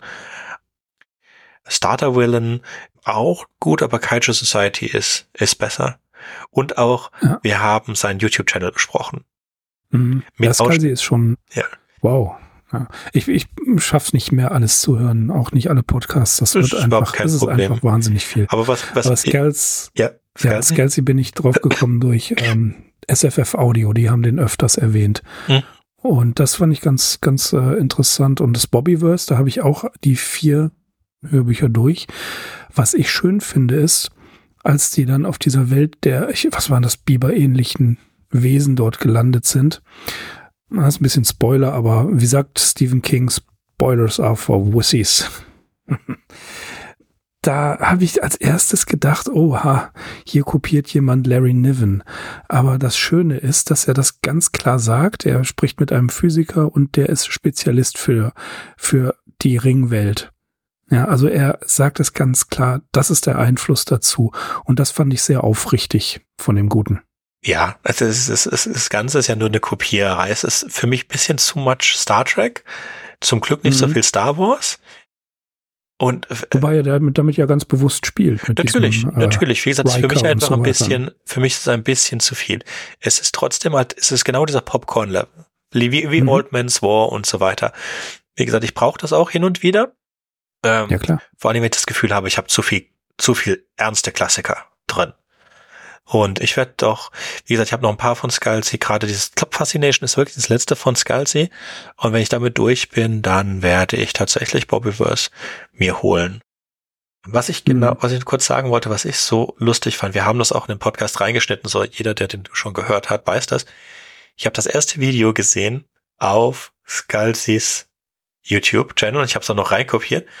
Da ist er halt mit seinem, spricht er mit seinem Buch, also er spricht so, dass das, dass das sein, sein Buch durch die Gegend läuft und dann hat das, oh lolo, ich bin das, ich bin das Hardcopy von Old Man's War und dann kommt die Softcopy von Old Man's War und haut die Hardcopy weg, weil die Hardcopy ist jetzt veraltet, es gibt die Softcopy. Und das macht er so mit, mit der verdrehten Stimme und so weiter, denke ich, okay, whatever. Und dann war das neueste Video in dem neuesten Video, das sind die einzigen beiden Videos, die diesen Effekt haben, und die sind acht oder zwölf Jahre auseinander, in dem neuesten Video läuft er mit der Kaiju Society mit dem rum, weil das gerade Nebula oder so gewonnen hat und er total stolz drauf ist. Verständlicherweise ist er auf, auf stolz, aber ich fand's halt so geil, dass er denselben Scherz macht mit einer Dekade zwischendrin und ohne jede technische Erweiterung daran. Es ist Gold. Ja, und es ja. hat auch kaum einer angeguckt. Ich glaube, ja. Anyway. Also es ist, es ist auf jeden Fall ein guter Science-Fiction-Autor, das kann man sagen. Und ich glaube, John Andrews hat es mal gesagt, der wahre Leser liest die schwierigen und die einfachen Sachen, die Unterhaltung und die ernsthafte. Und so soll es auch sein. Genau. So. Ja, kommen wir zurück zu was, einer, einer, einer, einer lustigeren Geschichte. Wie ich finde, Service Call, genau. Inhalt, hören wir, denke ich mal, jetzt eben. Service Call. David Kirtland, Forschungsleiter bei der Firma Pasco Paints, arbeitet zu Hause an einem seiner Projekte und wird durch die Türklingel unterbrochen. Nachdem er die Tür öffnet, steht, stellt er fest, dass dort ein junger Mann steht, von dem er glaubt, er sei ein Vertreter. Tatsächlich gibt sein Besuch aber an, ein Mechaniker zu sein, der eine Reparatur durchführen soll. Kirtland ist so ein bisschen lustig zu dem Mechaniker und neckt ihn spielerisch und sagt ihm, dass er nicht möchte, dass sein Swibble repariert wird. Der Mechaniker sagte, es ist aber notwendig, dass der Swibble repariert wird, denn er hat den Auftrag. Der Handwerker nimmt seine Arbeit absolut ernst und besteht darauf, dass dieser Reparaturauftrag für dieses Haus gilt. Kirtland schließt die Tür und setzt seine Arbeit fort, während er darüber nachdenkt, was ein Swivel sein könnte. Er ist ein belesener Mann, aber hat von einem Swivel noch nie gehört. Er geht zurück zur Tür und findet den Reparaturauftrag zerrissen auf dem Boden. Es zeigt sich, dass das Unternehmen, für das der Mann arbeitet, bereits 1963 gegründet wurde. Und zwar in der Zukunft. Kirtland kontaktiert seine Kollegen und bittet sie, einem mit einem Stenografen, einem Tonbandgerät und verschiedenen Technikern und Experten zu ihm nach Hause zu kommen. Unter anderem kontaktiert er auch seinen Chef Pestbroke und bittet ihn, mit von der Partie zu sein. Denn diese Begegnung mit dem Mechaniker, die wirft einige Fragen auf. Er überzeugt Pestbroke davon, dass es eine einmalige Gelegenheit sei, etwas aus der Zukunft kennenzulernen. Nachdem der diese ganze Abhörausrüstung aufgebaut ist, beginnt Kirtland mit der Einweisung seines Teams. Sie werden dem Mechaniker Fragen stellen, um herauszufinden, was ein Swivel ist und wie es funktioniert. Jetzt warten sie nur noch darauf, dass er kommt und erklärt, wie weit das Swivel verbreitet ist, was ein, das gemeinsame Merkmal von Haushalten ist und warum es Swivels überhaupt gibt. Tatsächlich kommt der Handwerker zurück, schlägt aber vor, dass er vielleicht doch einen anderen Termin machen würde. Kirtland kann ihn überzeugen, mit hinein ins Haus zu kommen, und der Mechaniker ist durchaus erstaunt, dass es da eine ganze Gruppe von Menschen gibt, die absolut keine Ahnung von einem Swivel hat. Und er beginnt einige Antworten zu geben. Bei den Swivels handelt es sich um Biotechnologie, die nach dem Krieg im Jahr 1961 entwickelt wurde. Nach einem viel größeren Krieg im Jahr 1975, der zwischen denjenigen ausgetragen wurde, die Swibbles wollten und denen, die sie nicht wollten. Die Swibble-Besitzer haben diesen Krieg gewonnen. Der Hauptzweck des Swibble besteht darin, die ideologische Einheit in der Bevölkerung aufrechtzuerhalten, indem die ideologischen Perspektiven der Menschen schrittweise in Richtung der Norm verschoben werden. Im Jahr 1975 in diesem Krieg wurden haben wurden waren die Swibbles siegreich, die die sogenannten Contra-Persons ausrotteten. Der Krieg wird insgesamt abgeschafft, weil niemand einen gegenteiligen Standpunkt mehr vertritt. Kirtland und seine Kollegen weisen auf einen Widerspruch hin. Wenn die ideologische Perspektive der Menschen durch die Swibbles verändert wird und sie die Swivels reparieren, die sich wiederum anpassen können, wer hat dann wirklich die Kontrolle? Der Mechaniker erklärt, dass alles, was sie tun, darin besteht, durch die Behandlung von Krankheiten zu verhindern, dass die Swivels absterben. Mit diesem Wissen gestehen sie, dass sie aus der Vergangenheit stammen und schicken den Handwerker, der sehr empört ist, wieder zurück auf die Heimreise. Der Gruppe ist nicht klar, wie sie davon profitieren können, Wissen von den Swibbles zu haben. Manche meinen, sie sollten den Erfinder der Swibbles finden und töten. Während ihrer Gespräche klingelte es danach an der Tür. An der Tür steht ein Ratenzahlungsteam mit einer neuen Generation Swibbles, die Kirtlands Haus aufsucht, um den Swibble zu verkaufen. Also, ist eine lustigere Geschichte. Es ist auch mhm. eine Geschichte, die ich beim Hören gedacht habe, dass ich sie schon kannte. Das Ende hat mich ein bisschen überrascht, mhm. aber mhm. entweder hatte ich sie vorher schon mal irgendwo in der Anthologie gelesen oder gehört, oder ich weiß nicht, kann oder hat schon mal was ähnliches nee, geschrieben. Also 1955 in Science Fiction Stories veröffentlicht. Und tja, ich fand sie wirklich sehr amüsant. Ja was ist ein Swivel? Ja, das, es ist, hat einen ernsten Hintergrund, aber tatsächlich muss ich an, ich glaube, es war ein Pyjama für zwei mit Doris Day denken und Rock Hudson, meine ich, in der, in der Hauptrolle, als eine Marketingagentur ein Produkt erfindet, das heißt FIP. Ja, und hm. die machen eine riesen Werbekampagne, eine unglaubliche Werbekampagne. Der FIP ist allgegenwärtig und das, das Tolle war, sie hatten überhaupt gar kein Produkt. Sie haben etwas beworben, was es nicht gibt. Und zum Schluss kommt raus, ein verrückter, ja, wirklich verrückter Wissenschaftler erfindet das FIP und es ist ein dreistöckiger Whisky, wie er sagt. Sie trinken den alle und am Ende sind Doris Day und ich glaube, wie gesagt, Rock, Hudson dann miteinander verbandelt, weil sie betrunken ins Bett gegangen sind. Ja, mich erinnert es an Rick und Morty, da in den ersten oder zweiten Staffel ist da auch so ein ein Dings, das sieht irgendwie aus wie ein Tennisschläger mit Eiern oder so. Und das hat auch einen Namen. Und man kann, sieht dann später, wie es gemacht, wie es gemacht wird. Und das ist auch irgendwie total wichtig und jeder will das haben. Es wird aber komplett nicht erklärt, für was es gut ist. Der G-Man schreibt, wer hört uns nicht? Der G-Man. Jetzt, jetzt, jetzt, jetzt, jetzt. Der G-Man ist da. Hi. Hi. Uh. Wie weit seid ihr gekommen? Wir sind gerade im Service Call mit der Herr. Service Call, da muss ich gerade mal aufschlagen. Service Call, Service Call, Service Call, Service Call. Ah, Kundendienst. Ah, Autofab habt ihr schon gemacht. Ja, Autofab habe ich auch gut vorbereitet. Also da könnt ihr ja mein Zeug verwenden. Ah, nee, ihr wolltet meine Geschichten hinten dranhängen? Wie war das? Nee, wir haben das, wir haben das so gemacht. Es, es, ist all, es ist dein Zeug alles drin. Für die Leute, die es nicht mitbekommen haben, obwohl ihr Jürgen vorher gehört habt, der war nur reingeschnitten. Das war der Konservenjürgen. Ja, also, Jetzt ist der richtige ja, Jürgen da. Der richtige Jürgen. Genau. Nee, aber Autofab hat ja aber auch gut gepasst zu Autofab, ne? Automatisch fabrizierter Podcast. Yeah, also ähnlich.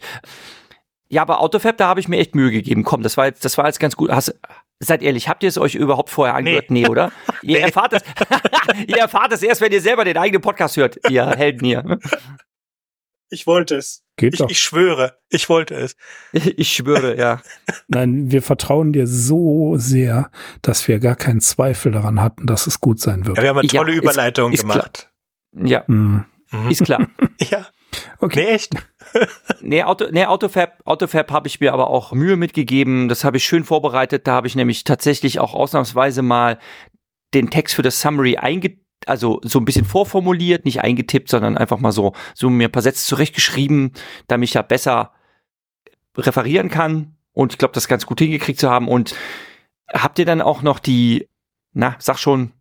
Ja. Electric Dreams Folge kommentiert? Ja. Da habt ihr, habt ihr auch noch das Maul darüber zerrissen. Wie fandet ihr den eigentlich? Natürlich. Ich hab's ja eben nicht mitgekriegt. Ich hab's ja eben nicht mitgekriegt, da war ich ja noch nicht, nicht äh, dabei. Fandet ihr nicht gut? Nee. Ich, ich finde sie nee. ja nicht so schlecht, aber gut. Dann, das wissen wir. Aber da ist es ist abgehakt, dann lass es gut sein. Äh, dann machen wir einfach weiter. Also, Jürgen, wie geht's deinem ja. Swivel? Meinem Swivel geht's ganz gut. Wir haben gerade festgestellt, dass es in verschiedenen Fernsehsendungen immer wieder Erfindungen gibt, immer wieder Produkte gibt, von denen keiner weiß, was sie eigentlich sind. Ich kam auf einen Film mit Doris Day, Sönke auf eine Folge von Rick und Morty. Was kann, du hast, hast du auch noch sowas? Nee, du hast recht, das hm? mit dem, das mit dem, das mit dem Doris Day Film, da kann ich mich sogar dran erinnern. Und dann müssen sie am Ende das Produkt, Ende. genau, und das ja. verwandelt sich in reinen Alkohol. Ne? Äh, genau. Richtig, und das, genau. Dann genau. ist ja. schöner, Euler Schwarz-Weiß-Film mit Doris Day, an den erinnere ich mich sogar. Nee, der ist sogar, der ist sogar, der ist sogar in Farbe. Der war sogar in Farbe. Ich dachte, ja, ich erinnere mich auch an die nachkoloriert. Ah, ja, ich denke, es ja, nachkoloriert. Nee, du hast recht, er ist, stimmt, du hast recht, er war deshalb in Farbe, weil sie rumexperimentiert haben und immer andere Farbexplosionswolken kamen und am Richtig, Ende waren genau. so komische, so komische Chips, so Wafers, die in knallbunten Farben waren. Du hast recht, deshalb genau. war er in Farbe. Ja, ja genau. das, war, das war auch eine schöne, eine schöne Szene, wo der eine Freund von, ich glaube, wie gesagt, es ist Rock Hudson ans Labor geht, eine Farbwolke abbekommt und dann zur Hälfte lila ist im Gesicht. Mhm. Und Rock Hudson ihn dann fragt, sag mal, hast du mal versucht, das wegzumachen mit Alkohol? Und daraufhin sagt er, ich habe schon eine ganze halbe Flasche getrunken. das bringt nichts, genau. das, ja. das, sind so unschuldige Witze, ja. ja. Und dann ja. Rock Hudson reibt ihn mit Alkohol ein und dann ist es immer noch so schrecklich lila. Nein, ist es nicht. Und dann ist er grün im Gesicht oder rot. Ich weiß es nicht mehr genau. Mhm. Ja, das Aber, war auf jeden Fall sehr witzig. Zur Geschichte. Aber unser Swivel. Ja, ähm, ja mir fällt was. Äh, pass auf, mir fällt was ein, ja. ganz, ganz spontan, wo wir reden. Es gibt einen ganz tollen Dieter Hallervorden-Sketch. Okay. Da kommt jemand, da kommt jemand in so einen Krämerladen ne? ja. und, und fragt, was ist denn das?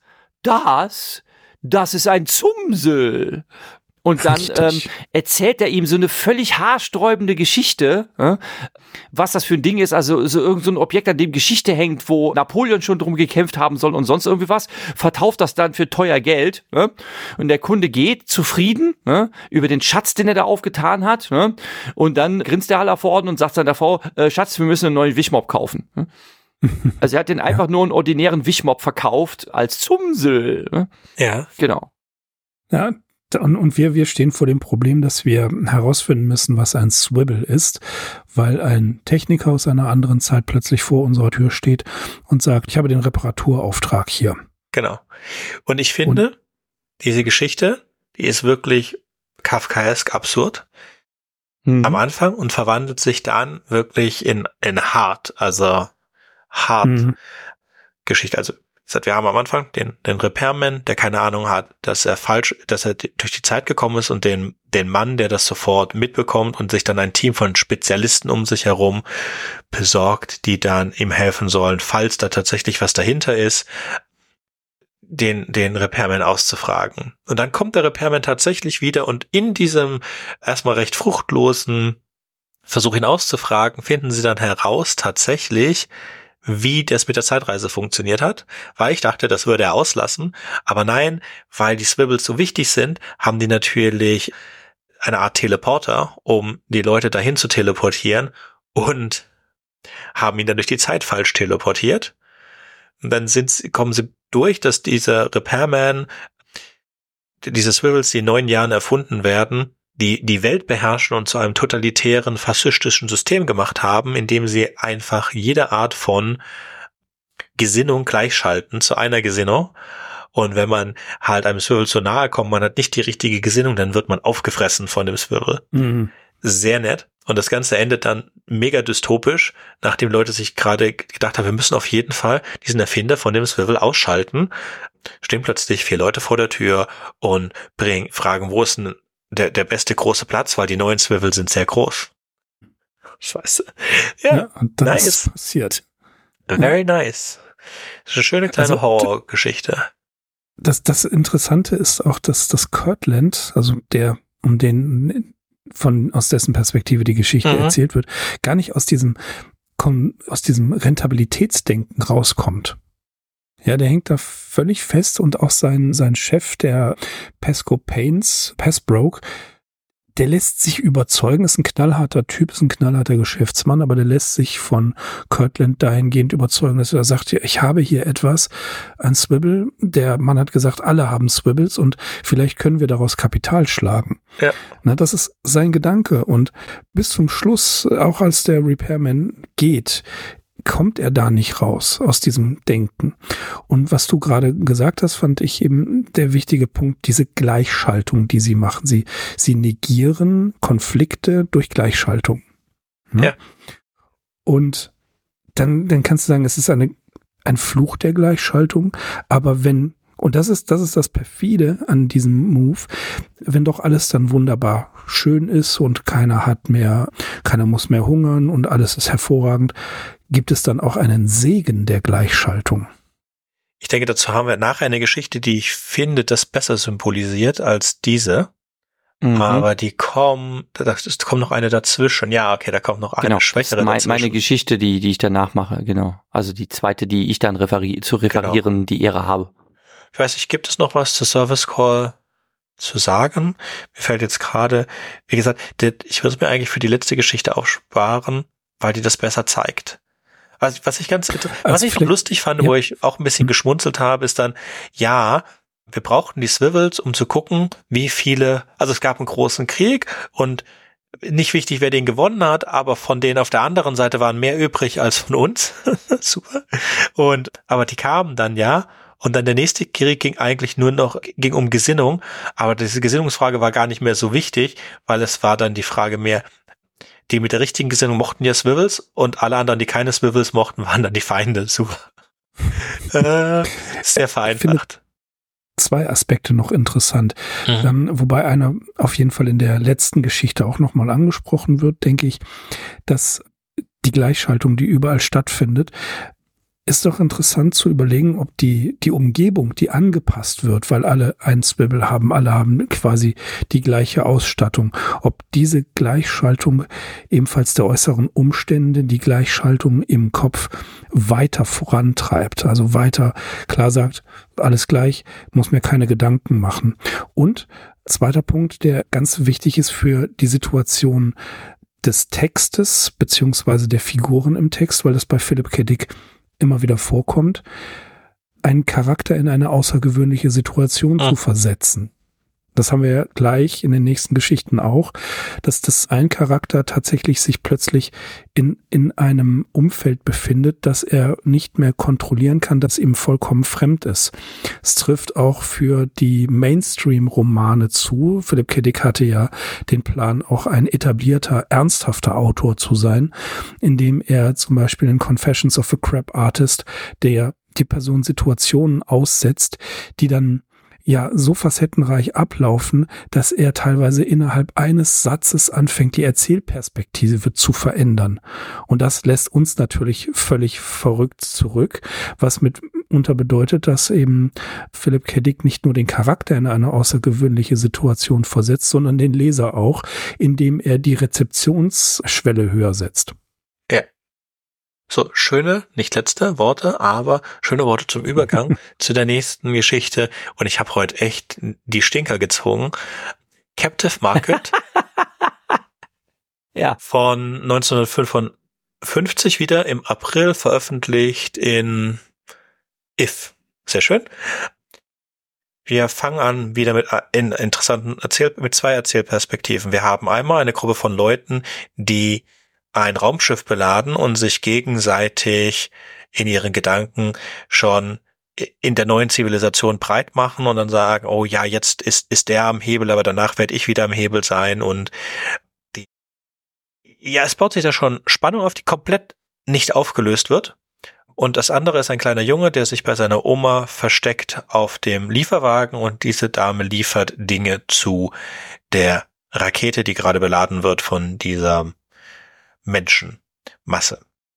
Und wir hören auch, dass die sie auf diese letzte Lieferung warten und aber nicht besonders gut zu sprechen sind auf die Dame, die diese Lieferung vornimmt. Dann passiert ein Übergang. Und zwar, wenn es bis jetzt noch nicht klar war, der Junge und die Oma, die befinden sich im, im den 60er Jahren 1966 und die Rakete befindet sich nach einem weltzerstörenden Krieg und das sind ein paar der letzten Überlebenden die eine Nuklearrakete umbauen, so dass sie damit zur Venus können, um da auf der Venus leben zu können. Und sie brauchen dazu nicht verstrahlte Lebensmittel und Zeugs und das bekommen sie aus der Vergangenheit. Denn wir haben hier eine Mutantin, die wie die Mutanten der ersten beiden Geschichten sich in der Zeit bewegen kann. Und die ist natürlich harte Kapitalistin und verkauft ihnen zu exorbitanten Preisen diese Sachen, die ihnen Menschen, da bedeutet Geld aber überhaupt nichts. Sie haben das Geld einfach so rumfliegen und regen sich trotzdem tierisch darüber auf, dass sie diese Dame Geld bezahlen müssen dafür. Und jetzt findet die Oma heraus, also der, der Junge konnte nicht transportiert werden. Die ganze, das kann ich ja später sagen, aber trotz jetzt schon mal, die ganze jetzt Geschichte mit dem Jungen macht überhaupt bringt überhaupt nichts, verlängert nur die Geschichte. Der Junge spielt keinerlei Rolle, sondern wurde einfach nur gebraucht, um zu zeigen, dass es hier da so einen Übergang hat und auch das hätte man nicht unbedingt zeigen müssen. Auf jeden Fall, als die alte Dame feststellt, dass sie ihre Kunden dadurch verliert, dass die Kunden jetzt fertig sind mit ihrem Raumschiff, keine Ahnung, was sie gedacht hat, wie ewig das dauern wird, und jetzt wegfliegen wollen, das macht sie dann sehr unglücklich. Und als sie dann wieder zurück ist in ihrer eigenen Realität, sucht sie sich eine Zukunft aus, bei denen es der Gruppe nicht gelingt, die Rakete zum zur Venus zu fliegen und dann schalten wir zurück zu den Überlebenden des Absturzes, weil die Rakete ist abgestürzt, denen dann klar wird, dass die Dame wiederkommen wird mit ihrem Wagen voller Güter und wieder Geld haben wird, haben wollen wird dafür. Geschichte Ende.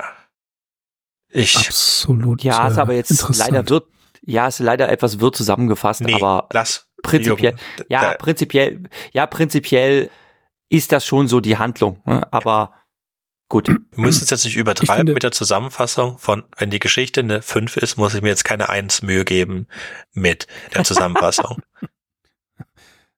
Hätte ähm, Dick hätte dir mehr Mühe gegeben im Schreiben, hätte ich mir mehr Mühe gegeben mit Zusammenfassung. Ja. Großer Fan ja, trotzdem, ja? Ja, ich kann, ja, ich kann, big, big love out, uh, out to Philipp, ne? Aber trotzdem ist sicher, kann nicht alles klasse sein, ja. Hm. Ja, gut, aber ja, Mirko, ich, du, Mirko, du zuerst. Du zuerst. Ja, Edna, so heißt die Dame, hat diese Fähigkeit und sie hat keine andere, keinen anderen, kein anderes Bewegmoment, als aus dieser außergewöhnlichen Situation eine Geschäftsmöglichkeit herauszuarbeiten. Sie, sie denkt an gar nichts anderes, sondern sie könnte die Fähigkeit ja auch für was anderes einsetzen, aber tatsächlich, sie macht, sie macht Business damit. Ne, also eine verschlagene ältere Dame. Naja, sie ist eindimensional. Äh, Wir wollen das jetzt nicht ähm, irgendwie mhm. positiv machen, sondern dieser ja, Charakter ja, ist halt runtergebrochen ja. auf das Habgier. Dieser Charakter ist nichts als Habgier. Den kleinen Jungen hätte man ja noch reinnehmen können, um zu zeigen, dass er auch eine liebende Großmutter ist. No, der Junge Nö, ist, ist einfach nicht. weg. Genau. Die ist absolut gleichgültig ihrer Familie gegenüber. Allem. Hier geht's nur ums Business. Genau. Ne? So, ne, und du hast völlig richtig gesagt, Jackie ist eigentlich nur dazu da, um klarzumachen, dass Edna diese Zeitschleife nur alleine nutzen kann. Und das hätte man mehr, auch nicht gebraucht. Mehr hat er gar keinen, nee, hätte man nicht gebraucht. Ja, und das, das wirft zu viele Fragen auf. Naja. Also, ich gebe dir recht, dass die Geschichte dahingehend doof ist, dass ich den Schluss wirklich total beknackt finde. Hm? Also sie hätte sich ja darüber ärgern können, dass jetzt ihre Geschäftsidee in sich zusammengebrochen ist, denn so sehr sie auch abhängig waren, diese Gestrandeten in dieser Zukunft, in, wo alles zerstört ist, die ihr Raumschiff zusammengebaut, gekauft haben und dann jetzt endlich den Planeten zu verlassen und damit bricht ihr Geschäft zusammen und dass sie sich dann ärgert.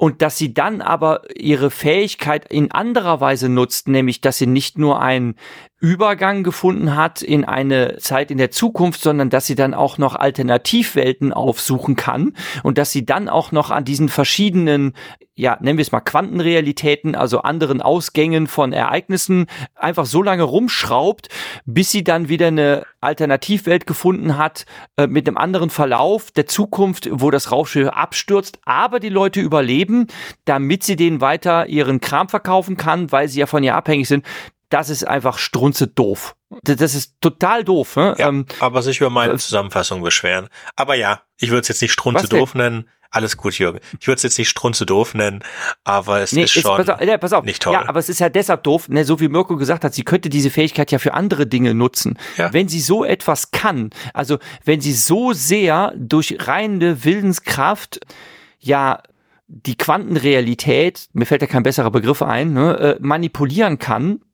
dann könnte sie natürlich auch sich eine Quantenrealität denken, in der die Geschichte den Verlauf genommen hat. Alle Menschen sind gestorben, aber es stehen überall äh, prallvolle Tresore rum mit offener Tür, die überquillen mit Geldscheinen. Und dann fährt sie da halt rüber und bedient sich aus denen und geht zurück ja. in ihre Realität. Das, das, ist einfach bescheuert. Ne? Also, ja, ja genau. das Warum ich mit doof. Sie ne? die Leute da an der Rock, am Rocket, ja. die einfach Geldscheine, also einmal das Geld muss ja auch so alt sein. Das muss ja älter als 66 sein. Sonst ja. kannst du es ja überhaupt nicht einsetzen. Und auch wenn es so alt ist wie 66, ist es Falschgeld. Weil ja, es ist es, beknackt, ja. Ja, dann lass dich doch wenigstens in Gold bezahlen und auch ja. viel lustiger, wenn die irgendwas übrig haben vom Krieg, ja, dann wird ein mhm. Almanach, so ein Sportalmanach wie in Zurück in die Zukunft, irgendwas, das wäre eine viel geilere Bezahlung als was auch immer sie da bekommt. Dann braucht sie ein paar ja. Gramm Gold oder ein paar Dollar, eine Sportalmanach oder Entwicklung der Börsenkurse. Oder sollten die einfach sagen, welche Firmen sie kennen, also die höchsten Aktienkurse hatten, bevor es einen Krieg gab. Ja, und dass sie keinen Interesse, egal, ist es einfach nicht gut. Also. Ich, nein, ich, ich, ich, ich versuche das, ja, ich versuche das mal wenigstens ansatzweise. Ich will es nicht retten, weil ich das auch nicht toll finde, die Geschichte, aber ähm, einen anderen Ansatz zu bringen. Wenigstens war sie ähm, kurz. Das, wenigstens war sie kurz, genau. Aber tatsächlich auch, dass der, der Versuch einer Parabel hier äh, angeführt wird von Dick, nämlich, dass Edna sich eine Zukunft aussucht, in der die Besatzung dieses, dieses Schiffs tatsächlich nach wie vor Gefangene ihres Marktkonzeptes bleiben. Ja, sie weiß, dies, dieses Schiff ist gescheitert. Die werden abhängig, weit, weiterhin abhängig sein. Also sucht sie sich den Markt. Und die Verhältnisse zu beschreiben, wie Kapitalisten ihre, ich will es Opfer nennen, kontrollieren, indem sie das ja heute genauso machen. Sie benutzen zwar keine Zeitreisen, aber durchaus äh, können sie Trends analysieren. Kontrolle von Innovationen, Investitionen und politischen Systemen hat der Kapitalismus fest im Griff. Das ist vielleicht der Versuch einer einer Darstellung des kapitalistischen Systems Philip K. Dick war interessiert in diesen Sachen. Seine Frau, ich glaube aber, mit der war er zu diesem Zeitpunkt noch nicht verheiratet. Das weiß ich jetzt gerade nicht auswendig. Die war Kommunistin beziehungsweise hatte kommunistische Ideen. Später kamen ja auch die FBI-Agenten, um herauszufinden, zu welchen Kommunisten die in den USA Kontakt hatten. Und diese, dieser Punkt, auch der, zum einen der Red 4, der McCarthy-Ära, das spielt hier oder das versucht hier mit einzuspielen, indem Philip K. Dick durch eine parabelartige Handlung klar macht, der, der Kapitalismus lässt seine Opfer nicht los. Nein, er sucht sich ein anderes Betätigungsfeld, wenn das eine ausgetrocknet ist. Dann wandert er einfach zur nächsten Version weiter. Dass das hier ungeschickt ausgedrückt ist, das ist ein anderes Problem. Das ist ein literarisches Problem. Aber inhaltlich, hm. glaube ich, es handelt es sich hier um, um, um Kapitalismuskritik. Ja, ja, das ist klar, dass es Kapitalismuskritik ist, aber das ist halt schlecht gemacht. Ja. Deswegen und ist es nicht besser wie gesagt, der ja, Twist, das ist richtig. Ja. ja, der Twist, der Twist am Ende. Äh, ja, in der ersten Hälfte habe ich mir die Geschichte noch gefallen lassen, vor allem, weil sie mich an zwei andere Werke erinnert hat, über die ich jetzt gleich noch kurz referieren möchte, die beide richtig cool sind. Hm? Also man kann das viel besser machen, aber der der Twist am Ende, der ist einfach, der der regt mich voll auf. Ne? Das ist so ah, dämlich. Ne? ja, das ist so, als, sorry, das ist ne? so, als sei ihm nichts mehr eingefallen. Ja, ja. ich, ich, ich glaube, also die, die Crew des Schiffs und die versucht, die zu beschreiben, macht ja nicht sympathisch. Die sind ja alle Backsteppers, also die sind ja alle mit dem Dolch am Rücken. Das heißt, diese ganze Zivilisation, diese ganze Gruppe hat ja keine Überlebenschance. Die sind ja alle gegeneinander aufgehetzt. Und dann kommt halt die Dame noch. Ich weiß nicht, vielleicht hat das auch irgendwas mit seinem Verständnis, was er da zeigen wollte, zu tun, aber warum gibt es keine einzige sympathische Figur, kein Charakter in dieser ganzen Geschichte, sympathisch ist? Und ich sehe auch nicht, was das großartig geholfen hat. Und damit wäre ich auch mit der Geschichte fertig. Und Jürgen, du kannst gerne erzählen, dann welche zwei besseren Sachen, die dich erinnert hat. Ja, also anfangs hat mich die Geschichte insbesondere mit diesem, mit diesem rätselhaften Übergang, dass sie halt mit ihrem vollgeladenen Truck da rüberfährt und dass der schwarzfarbene fahrende Bub diesen Übergang irgendwie nicht machen kann, weil der Truck sich unter ihm auf einmal auflöst und er sitzt dann da auf der Straße. Hm? Das hat mich tatsächlich erinnert an einen sehr, sehr coolen Roman des Autors der Threshold-Serie, aber das ist äh, ein Werk, das nicht zu dieser Serie gehört, nicht zu diesem Universum, und zwar ist das der Roman Paradox Bound von Peter Kleins der beginnt damit, dass ein, die Hauptfigur, dessen Name mir jetzt nicht einfällt, ist, ist mir jetzt eben spontan eingefallen, deshalb müsste ich das noch recherchieren, um darüber zu sagen, also die Hauptfigur, die männliche Hauptfigur, macht in seiner Kindheit äh, eine Begegnung mit einer rätselhaften Frau, die mit einem tollen äh, Oldtimer, also das Auto ist auch sehr beeindruckend, an ihm vorüberkommt. Und Jahre später ist er völlig überzeugt, dieser Frau wieder zu begegnen. Es ist das gleiche Auto, es ist die gleiche Frau, die trägt die gleiche Kleidung, aber sie hat sich überhaupt nicht verändert. Und wir als SF, äh, SF Menschen reiben uns natürlich ganz schnell äh, zusammen, okay, das wird wohl eine Zeitreisende sein. Und das ist nämlich das, was auch rauskommt. Er begegnet dieser Frau dann nachher und tut sich mit der zusammen. Und zwar ist das eine Zeitreisende, die über sogenannte Slingspots durch die verschiedenen Epochen der amerikanischen Geschichte reisen kann. Und zwar, indem sie so Orte aufsucht, so Städte aufsucht, in denen die Zeit scheinbar stillgestanden hat. Also man stellt sich so eine Stadt vor, wo man das Gefühl hat, die 80er Jahre zurückversetzt zu sein. Und genauso funktioniert das über diese Slingspots. Sie sucht halt irgendwelche Punkte auf, Geländepunkte äh, und befindet sich eben durch das Passieren einer bestimmten Straße auf einmal in den 80er Jahren und dann fährt sie weiter und ist dann auf einmal in einem früheren Jahrhundert und so kann sie dann bis in die Wildwestzeit zurückreisen, vor und zurück in Gegenwart, Vergangenheit und Zukunft und sie befindet sich natürlich auf einer Suche. Und viele andere befinden sich auch auf einer Suche. Und natürlich gibt's auch Böse in dieser Welt, die Faceless Man. Und das ist alles richtig cool geschrieben. Vor allem fand ich das eine sehr, sehr pfiffige Art des Worldbuildings, dass man sich vorstellt, dass man hinter der nächsten Straßenecke unter Umständen einen geheimen Übergang in die Vergangenheit oder in Zukunft hätte.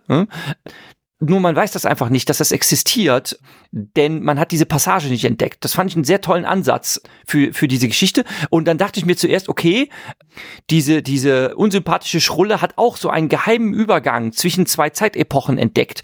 Und nur sie kann den halt benutzen. Daran hat mich das anfangs erinnert. Und dann, am Ende, als sie so an den Realitäten herumschiebt, hat es mich an einen anderen Roman erinnert. Das ist sogar ein ganzer Romanzyklus. Der erste Roman heißt meines Wissens im, im Original Nine Princes of Amber von Robert Zelazny.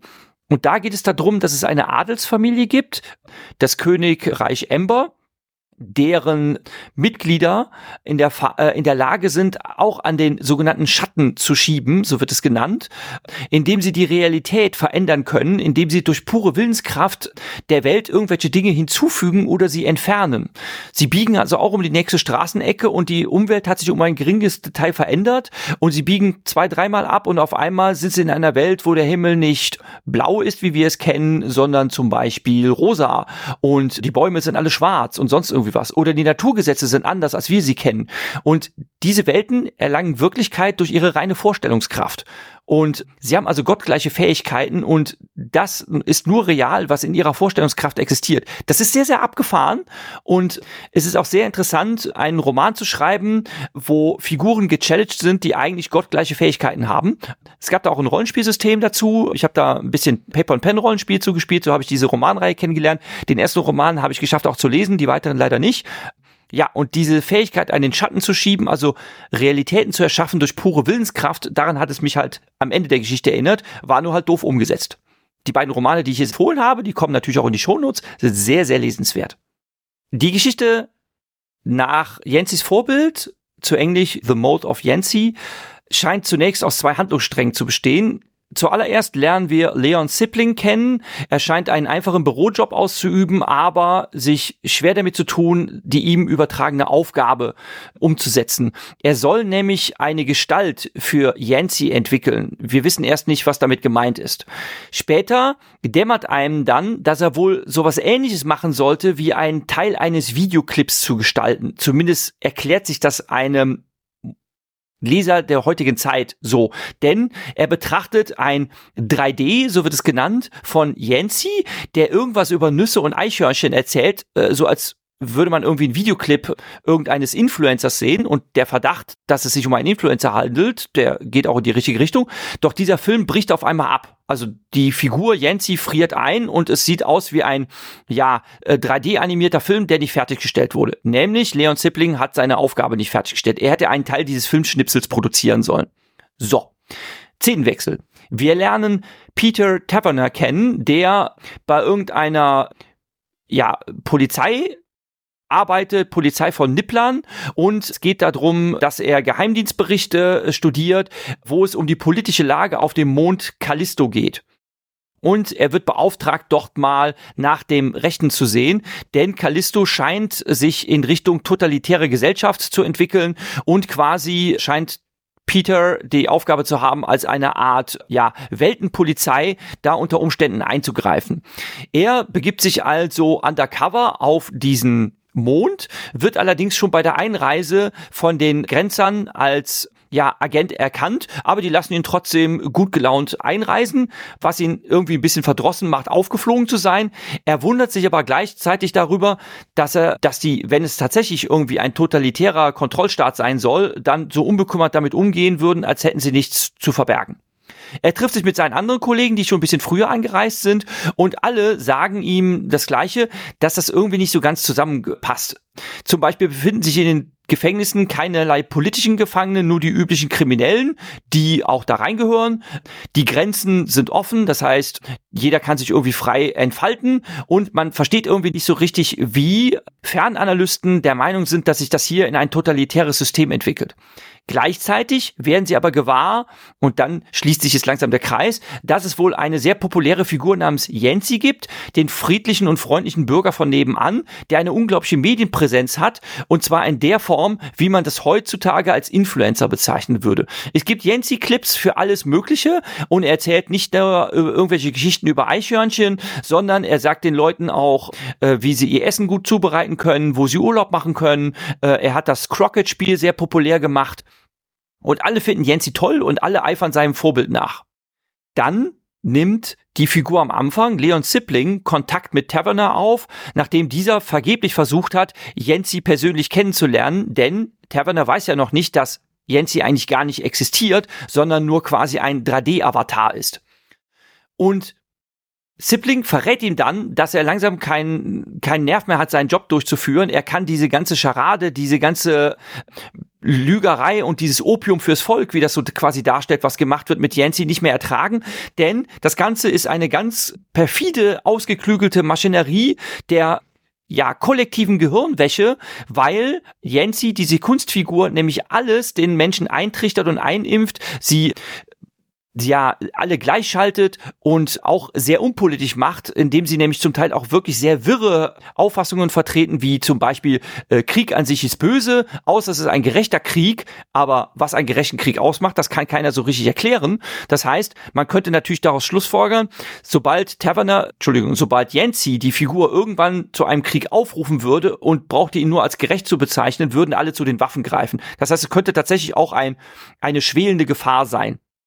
Ja, man entschließt sich dann, dem ganzen Einhalt zu gebieten. Taverner tut sich halt mit diesem kleinen Bü äh, Büroangestellten Sibling zusammen und sie wie das genau vonstatten geht, das ist nicht so ganz nachvollziehbar. Sie schaffen es, diese Yancy-Filme zu manipulieren und auf einmal erzählt Yancy dann etwas anderes in seinen äh, populär gewordenen Clips, dass er auf einmal sich ausspricht für Diversität, so würde man das heute nennen, dass man auch unterschiedliche Meinungen und Geschmäcker haben kann und am Ende das ist eine Pointe, die irgendwie nicht so richtig zündet für mich. Denkt sich Taverner dann noch, ja, vielleicht werden die Menschen dann irgendwie auch große Vielfalt entwickeln. Werden nicht alle die gleichen Frühstücksflocken essen und werden auch unterschiedliche Kleidung tragen wieder und sonst was. Und vielleicht werden sie nicht mehr nur langweilige, kitschige Hirtenbilderkalender sich aufhängen, sondern vielleicht auch mal Hieronymus Boss Gemälde.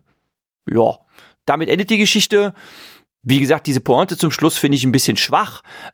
Im Großen und Ganzen ist die Idee, finde ich, aber gar nicht so schlecht, nämlich diese kollektive Gehirnwäsche, dieses Weichspülen der Massen. Ne, das hat auch seinen Hintergrund. Es gibt hier in den Show Notes einen ausführlicheren Kommentar wo Philipp K. Dick sich selber äußert und sagt, ähm, Jensi beruft offensichtlich auf die, auf den Präsident Eisenhower. Während seiner Amtszeit machten wir uns alle Sorgen wegen der Probleme des Manns im grauen Flanell. Wir hatten Angst, dass sich bald das ganze Land in einen einzigen Menschen und jede Menge Klone verwandeln würde, auch weil das Wort Klone damals noch nicht bekannt war. Und er war davon so begeistert, dass er das später sogar in einen seiner Romane adaptiert hat. Hier steht, der heißt The Pen Penultimate Truth. Auf Deutsch trägt er wohl den Titel Zehn Jahre nach dem Blitz aus dem Jahre 1964. So, und jetzt kommt ihr. Oh je. Also das war die Geschichte fand ich noch schwächer als die erste, die mir nicht gefallen hat. Aber ich fand gerade sehr schön in deiner Zusammenfassung, dass du das mit Influencern verglichen hast. Das hat mir sehr gut gefallen, ja. weil das tatsächlich im Hintergrund schwelt. Ne? Also er hat eine Meinung zu allem und das kann man überall nachgucken. Es gibt da seine Bücher und das ist ja die, die Gefahr, wenn ich eine Meinung zu allem habe und mir alle folgen. Das ist nicht nur eine Meinungsdiktatur, sondern ich bewege mich auf fachfremden Gebiet. Es gibt da ein schönes Beispiel. Ich glaube, Heiner Müller hat das mal gesagt, dass Walter Ulbricht wirklich glaubte, von allem Ahnung zu haben, wie ein Bild gemalt wird, wie ein Theaterstück geschrieben wird. Und dass dann natürlich sich die Leute ihm angebiedert haben, indem sie quasi seiner Ästhetik folgten. Und das haben wir ja hier auch. Ja, es ist ja. hier sogar mehr, sondern er hat tatsächlich eine Meinung von allem, aber nicht wirklich. Sondern er hat hm. Meinungen zu kleinen, unwichtigen Sachen, also so als Werbefigur, was ist denn das, das richtige Shampoo zu und da, das ist der Gleichschaltungsteil. Aber für alles Wichtige, zum Beispiel, was ein gerechter Krieg ist, dazu hat er keine Meinung. Aber weil er die Leute alle gleichgeschaltet hat auf alles andere oder weil alle Leute gleichgeschaltet sind auf alles, ja, weil sie nur auf seine Meinung warten, hast du dann halt eine Möglichkeit, da einen Plank einzutragen, wenn dir irgendwas wichtig ist. Und was sie dann tun, ist halt dies, ihr müsst alle nicht gleichgeschaltet sein, sondern alles ist, versuchen dann diese Idee wieder einzubringen, also die Leute so ein bisschen zu deprogrammieren. Und ich hatte es so verstanden, dass der Kommentar mit dem Hieronymus Bosch war, dass Jensi Hieronymus Boss, einen Hieronymus Boss Kalender haben wird. Ja, als Vorbild natürlich. Ja, genau, als Vorbild. Das fand ich lustig. Also ich habe da gelacht. Mhm. Aber okay, muss man nicht. mir hat das, mir hat das gefallen. Ich fand diese Aufarbeitung halt sehr nett. Ich fand, dass die bösen Konzerne hinter allem stehen und dass es eine Vorbereitung ist auf einen Krieg. Fand ich sehr schön. Nicht glaubwürdig, weil ein Konzern schafft es nicht weiter zu denken als ein Quartal, sorry. Und die haben schon seit wie vielen Jahren? Seit elf Jahren das Ganze gemacht. Und diese Desillusion, ich weiß nicht, ob das bei deiner Zusammenfassung gut genug rausgekommen ist, er macht sich halt wirklich Sorgen um seine Kinder was ja für uns alles ein sehr hoher Antrieb ist, wenn wir uns Sorgen machen ja. über die Bildung unserer Kinder.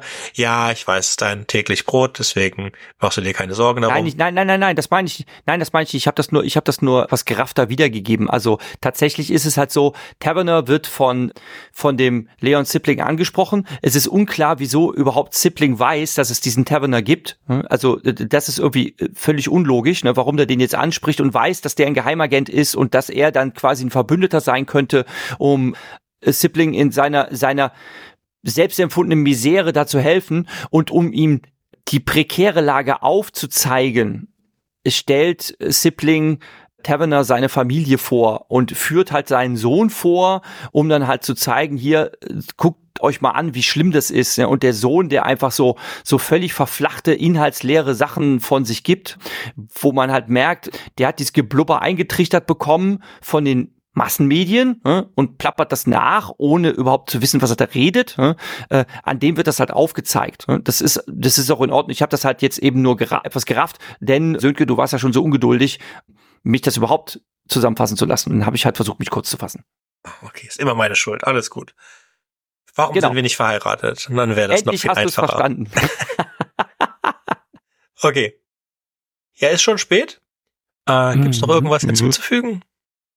Nein. Nö. Eigentlich Nö. nicht. Ich muss ja nur sagen, ich freue mich, ich freue mich auf die nächste Folge, aber du hast es ja immer so aufgeteilt, dass ich glaube immer Mirko Sönke ich, Mirko Sönke ich, ne? so wir wir unsere Stammhörerschaft wird das ja merken, wir haben uns die Geschichten immer aufgeteilt zum Zusammenfassen und re referieren.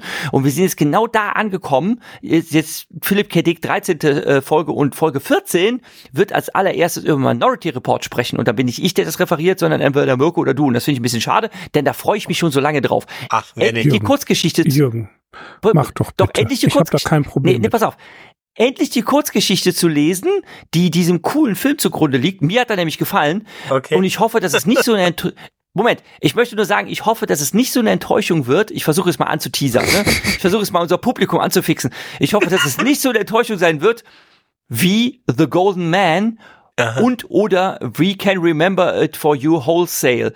Beides Geschichten, die richtig coole Filme hervorgebracht haben. Na gut, The Golden Man weiß man jetzt nicht, ob die Leute den Film Next so toll fanden. Also von der Kritik wurde verrissen. Ich fand ihn gut. Ne? Also wieder mal eine Vorlage für einen richtig, wie ich finde, coolen Science-Fiction-Film. Ja.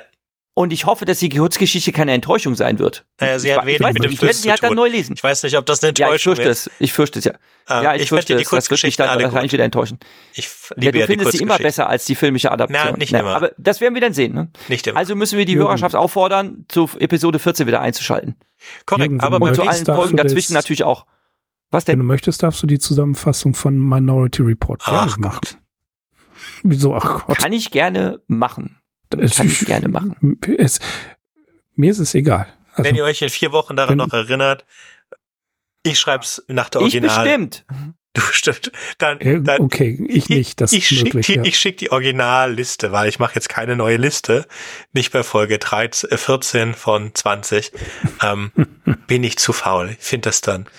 Ja, ihr könnt das gerne, hey, so machen, wie ihr Bock drauf habt. Alles gut. Beim nächsten Mal ja. geht es an dieser Stelle um All Tomorrows from Sea Koseman. Koseman. Köseman. Egal, nochmal. An dieser Stelle geht's beim nächsten Mal um All Tomorrows from CM Kösemann. Wenn ihr mitreden wollt, der Original-Eingeber dieser Geschichte hat sich nicht mehr leider gemeldet. Wenn er sich jetzt doch nochmal meldet, wäre toll.